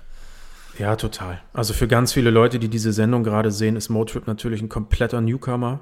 Ähm, die wenigsten hatten ihn, glaube ich, vorher auf dem Schirm. Krass. Und, ähm, und, also, und plus natürlich, dass Fans von ihm natürlich auch einschalten, um das zu sehen. Und ich glaube auch der Grund, warum wir, ähm, warum wir die Idee gut fanden, mit ihm diese Sendung zu machen, ist, weil wir irgendwie wussten, dass er da gewinnen kann. Ne? Irgendwie als Underdog reinzukommen und mit seiner Art und mit, mit seinem Talent da halt einfach Sachen zu tun, die Leute beeindrucken. So. Und ähm, es ist einfach sehr, sehr schön zu sehen, dass, ähm, dass es wirklich funktioniert. Sido hat jetzt ja gerade mit DJ Desu zusammen auch Def Jam Germany wieder reaktiviert. Äh, kannst genau. du vielleicht mal erzählen, wie es dazu gekommen ist und was jetzt irgendwie auch der Plan mit diesem Label, mit dieser Marke ist? Ähm, ich glaube, Siggi hatte schon seit längerer Zeit äh, wieder die Idee, ein neues Label aufzumachen. Ähm, einfach eins, was auch ein bisschen anders gelagert ist als die Labels, äh, die er davor gemacht hat oder weiterhin halt irgendwie parallel macht. Ähm, weil er ja doch auch ein Typ ist, der irgendwie ziemlich am Puls der Zeit ist, hat man ja auch an seinem letzten Album und an den Feature-Gästen gesehen. Und ähm, auch über die letzten paar Jahre ist er ja immer mehr ähm, zu einem Tag-Team mit Desio geworden und ähm, auch äh, wir als Urban arbeiten mit den beiden halt sehr, sehr eng und sehr gerne zusammen. Und ähm, genau, und wir haben halt diese Marke rumliegen. Ne? Def Jam ist halt eine, eine Universal-Marke. Ähm, eine sehr, sehr starke Marke, die in Deutschland irgendwie vor so ein paar Jahren mal so ein bisschen verbrannt wurde. Aber ähm, ja, ich glaube, wir haben uns jetzt alle irgendwie so zusammen zur Aufgabe gemacht, das wieder neu zu branden, neu mit Leben zu füllen und ähm, ja, in, in, Stück für Stück Arbeit irgendwie ähm, ein geiles deutsches Pendant zu äh, Def Jam aufzubauen. Mhm. Erstes Signing ist jetzt Bossa. Genau. Hat Sigi das zusammen mit Desio komplett alleine gemacht? Habt ihr euch da dann auch beraten oder wie kam es jetzt, dass er sozusagen das erste Signing auf diesem neu eröffneten ähm, Label ist? Also das ging schon auf jeden Fall komplett über äh, Siggi und Desu. Ähm, aber klar, als wir irgendwie in die Gespräche gegangen sind, dann dieses Label auch zusammen zu gründen, war irgendwie relativ schnell klar, dass äh, Bossa das erste Signing werden soll. Das wussten wir auch quasi, während wir ähm, ja, diesen Labelkram abgewickelt haben. Aber ähm, das war deren Idee. Sie haben Bossa approached und ähm, genau, Bossa ist unser erstes Signing äh, worüber ich mega happy bin. Kann mir irgendwie niemanden besseren vorstellen als ähm, Bossa, mit dem man jetzt irgendwie das Label eröffnet. Und ähm, viel mehr ist äh, fairerweise aktuell auch noch nicht geplant. Ähm, wir sind es mit Absicht dieses Mal ein bisschen ruhiger angegangen, als es in der Vergangenheit getan wurde mit dem Label. Wir wollen den Namen jetzt nicht unbedingt immer nach vorne stellen und rumschreien, dass Def Jam Germany wieder da ist, sondern dieses, dieses Logo und dieses Label einfach Stück für Stück mit Leben füllen und ähm, ja, und am Ende dann äh, hoffentlich nicht nur erzählt haben müssen, dass wir ein geiles Label aufmachen wollen, sondern es einfach gemacht haben. So. Und ähm, das ist so ein bisschen der Plan. Mhm. Die Künstler, über die wir jetzt gerade gesprochen haben, klar, das sind Künstler, die machen Musik, die ist erfolgreich ähm, und man bewertet als Label ja eben auch genau das, den Erfolg. Aber ich habe jetzt so rausgehört und weiß es ja auch von dir, dass äh, es nicht allein nur darum geht. Es geht ja eben auch darum, dass man einfach ein gutes Verhältnis zueinander hat, dass man irgendwie klickt, sich miteinander versteht und so weiter und so fort. Wenn du das jetzt aufteilen könntest oder mal so abschätzen könntest, wie viel Zeit, die du investierst, geht denn eigentlich in dieses Produkt, am erst am Ende rauskommt und wie viel auch in das Zwischenmenschliche? Was würdest du sagen? Ähm, boah, also ich glaube, am Ende geht natürlich alles in das Produkt, ne? Mhm. Also weil ohne dieses Zwischenmenschliche ähm, funktioniert es wahrscheinlich nicht.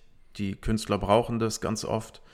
Ähm, aber ich glaube, also es ist schon so, dass, ähm, dass super viel von der Zeit und von den Gesprächen, die wir aufwenden, jetzt nicht direkt zielführend etwas äh, mit diesem Produkt zu tun hat. So, ne? Es ist mega viel ähm, Gesprächsbedarf über alles so, ne? Natürlich äh, sind es auch Künstler, so, und ich glaube, dass es nicht unverschämt ist zu sagen, dass Rap-Künstler auch nochmal ein bisschen anders ticken als andere. Und mhm. ähm, es ist einfach auch nicht immer so einfach, innerhalb von einer Stunde irgendwie jemanden zu erreichen und über irgendwas zu sprechen und da mal eine Entscheidung zu treffen, sondern das zieht sich dann manchmal über ein, zwei Tage, äh, weil Künstler nicht zu erreichen sind, ähm, weil sie gerade andere Sachen im Kopf haben. Und ja, also manchmal sage ich so äh, ketzerisch so, ey, mein Job ist 50% Labelmanager, 50% Sozialarbeiter, so, weil ähm, ist natürlich hart so, ne, stimmt jetzt so auch nicht, aber ähm, klar, ne, das geht von Künstlern helfen, äh, aus dem Knast zu kommen, Künstlern zu helfen, irgendwie äh, eine Wohnung zu finden, Künstlern zu helfen, irgendwelche äh, Bescheinigungen auszufüllen, damit sie, ähm, keine Ahnung, ähm, weniger Stress mit dem Finanzamt haben oder so, ne? Plus halt super viel ähm, super viel Gespräche einfach. So, die sind auch teilweise einfach unsicherer, als man denkt. Ähm, machen sich Sorgen, wollen äh, wissen, wie man die Sache bewertet, sind sehr, sehr, ich glaube, das ist dann allgemein für Künstler gültig, ne? dass sie dann immer auch schnell vielleicht nochmal in der letzten Minute was umwerfen wollen und alles ist scheiße, alles ist geil. Also ne, es ist super viel äh, Gesprächsbedarf halt irgendwie da. Und äh, das halt auch tatsächlich irgendwie rund um die Uhr. So. Mhm. Und ähm, also es passiert jetzt nicht mehr so oft, dass ich irgendwie um 4 Uhr morgens ans Telefon muss, aber ähm, das ist halt ein bisschen was anderes, wenn du halt einfach mit äh, lebendigen Menschen arbeitest, als mit, äh, keine Ahnung was, Überraschungseiern so. Dann, ähm, ne, die so, wenn die Samstag was auf dem Herzen haben, was jetzt dringend besprochen werden muss oder was ihnen dann gerade durch den Kopf geht, so, dann landet es halt bei mir. Mhm. Und ähm, dann ist auch egal, ja, dass du das, Wochenende hast. Dann ist auch egal, dass ich Wochenende habe. Also, ne, so. Und äh, dann gibt es auch manchmal Sachen von, äh, ja, Bro, sorry, dass ich dich jetzt am Wochenende störe, aber es ist echt wichtig. Und dann bin ich so, ja, klar, dann lass eben drüber reden. Und dann denkt man sich, Alter, das war jetzt extrem wichtig, oder? So, weißt du? Also, das ist halt, das hätte dann auch einfach wirklich bis Dienstag warten können. Aber das ist halt auch irgendwie der Job. Ähm, das ist auch in Ordnung. So, mhm. aber ja, es ist schon, es sind schon sehr, sehr viele Gespräche dabei, die jetzt nicht zwingend mit dem Ablauf oder der Kampagne zu tun haben. So. Mhm. Du hast jetzt gerade schon gesagt, dass das sicherlich auch ein Ding ist, was vornehmlich bei Rappern so passiert. Was da auch ein bisschen mit dranhängt, ist eben die ganze Szene. Ich habe auch das Gefühl, im Rap ist das auch nochmal anders als vielleicht im Rest der Musik, aber da passiert ja auch viel hinter den Kulissen. Es gibt irgendwelche Politik oder es gibt eben auch oft so ein Gerede über absurde Vorschusssummen und so weiter und so fort. Voll. Sind das auch alles Dinge, die irgendwie mit reinspielen? 100 Prozent. 100 Prozent. Also ich meine, du weißt es selber, ne? bist selber lange genug irgendwie in dieser Szene aktiv. Es ist extrem viel Politik hinter den Kulissen, ähm, aus der ich mich auf jeden Fall versuche, so gut es geht rauszuhalten. Ähm, und äh, ich versuche auch meine Entscheidung für irgendwelche Signings nicht davon abhängig zu machen, ob die jetzt mit allen Künstlern auf unserem Label d'accord wären oder nicht. So. Ähm, wobei es mit Sicherheit auch schon Fälle gab, wo wir gesagt haben, ey, sorry, so, das, das geht nicht, ähm, da können wir nicht mehr äh, zusammenarbeiten. Ähm, aber klar, so alle gucken aufeinander, ähm, es wird extrem viel geredet und auch das, was du sagst mit diesen absurden Vorschusssummen ist auf jeden Fall ähm, ein Thema, was mich regelmäßig beschäftigt. ähm, weil jetzt ja irgendwie brauchst du nur eine, eine der einschlägigen äh, Hip-Hop-News-Seiten aufzumachen und dann steht da wieder, Künstler XY hat äh, einen Vertrag bei Universal für eine Million Euro unterschrieben, so. Ähm, und da meldet sich vielleicht ein Künstler, der bei uns äh, 750.000 Euro pro Album bekommt und äh, stellt mal ein paar Fragen. Und da muss man dem auch erklären, so, ey, guck mal, das ist das ist richtig, aber es ist falsch, was der sagt. So, ne? Wenn er für mhm. eine Million Euro bei, bei Universal einen Vertrag unterschrieben hat, so, dann bedeutet das nicht, dass er eine Million Euro ähm, pro Album bekommt. So, du weißt gar nicht, was er hier abliefern muss, um diese eine Million Euro zu bekommen. Erstens, vielleicht hat der vier alte Alben mitgebracht, die wir jetzt alle für 20 Jahre auswerten können. Ähm, und vielleicht hat er hier für fünf Alben unterschrieben und er bekommt 200.000 Euro pro Album. Von diesen fünf Alben sind aber vier auch eine einseitige Option des Labels. Also bekommt er erstmal gar nichts außer 200.000 Euro. So. Und das ist natürlich trotzdem super viel Geld und alles, ne? So, aber die Künstler rechnen sich das dann halt irgendwie hoch und lieben dann natürlich auch selber über sich zu erzählen. So, ja, ich habe jetzt Klar. für eine Million Euro bei Universal unterschrieben. So. Und das ist irgendwie nicht gelogen, aber ist schon auf jeden Fall eine krasse Verzerrung der Tatsachen. Ähm, plus dazu kommt dann natürlich, dass ich vor anderen Künstlern nicht über die Verträge von anderen Künstlern sprechen kann oder möchte. So. Das heißt, ich kann ihm dann auch nicht erklären, wie sich das zusammensetzt, mhm. sondern ich kann ihm dann einfach nur sagen, ey, glaub mir, ähm, du wirst hier nicht benachteiligt. So. Ähm, aber natürlich, das sind super viel, also klar, viele Befindlichkeiten ähm, und ähm, ja, viele Dinge, über die man sich da äh, irgendwie Gedanken machen muss oder sich mit Künstlern auseinandersetzen muss. Aber ähm, ich habe irgendwie auch, ich glaube, so, ne, so wie Neffi als auch ich, ähm, wir sind jetzt ja, also gerade Neffi, sehr, sehr viele Jahre irgendwie auch in, in diesem Geschäft und ähm, wir versuchen uns wirklich, wirklich so gut es geht aus diesen Sachen rauszuhalten, selbst keine Politik zu machen ähm, und alles irgendwie so neutral und nüchtern wie möglich zu betrachten.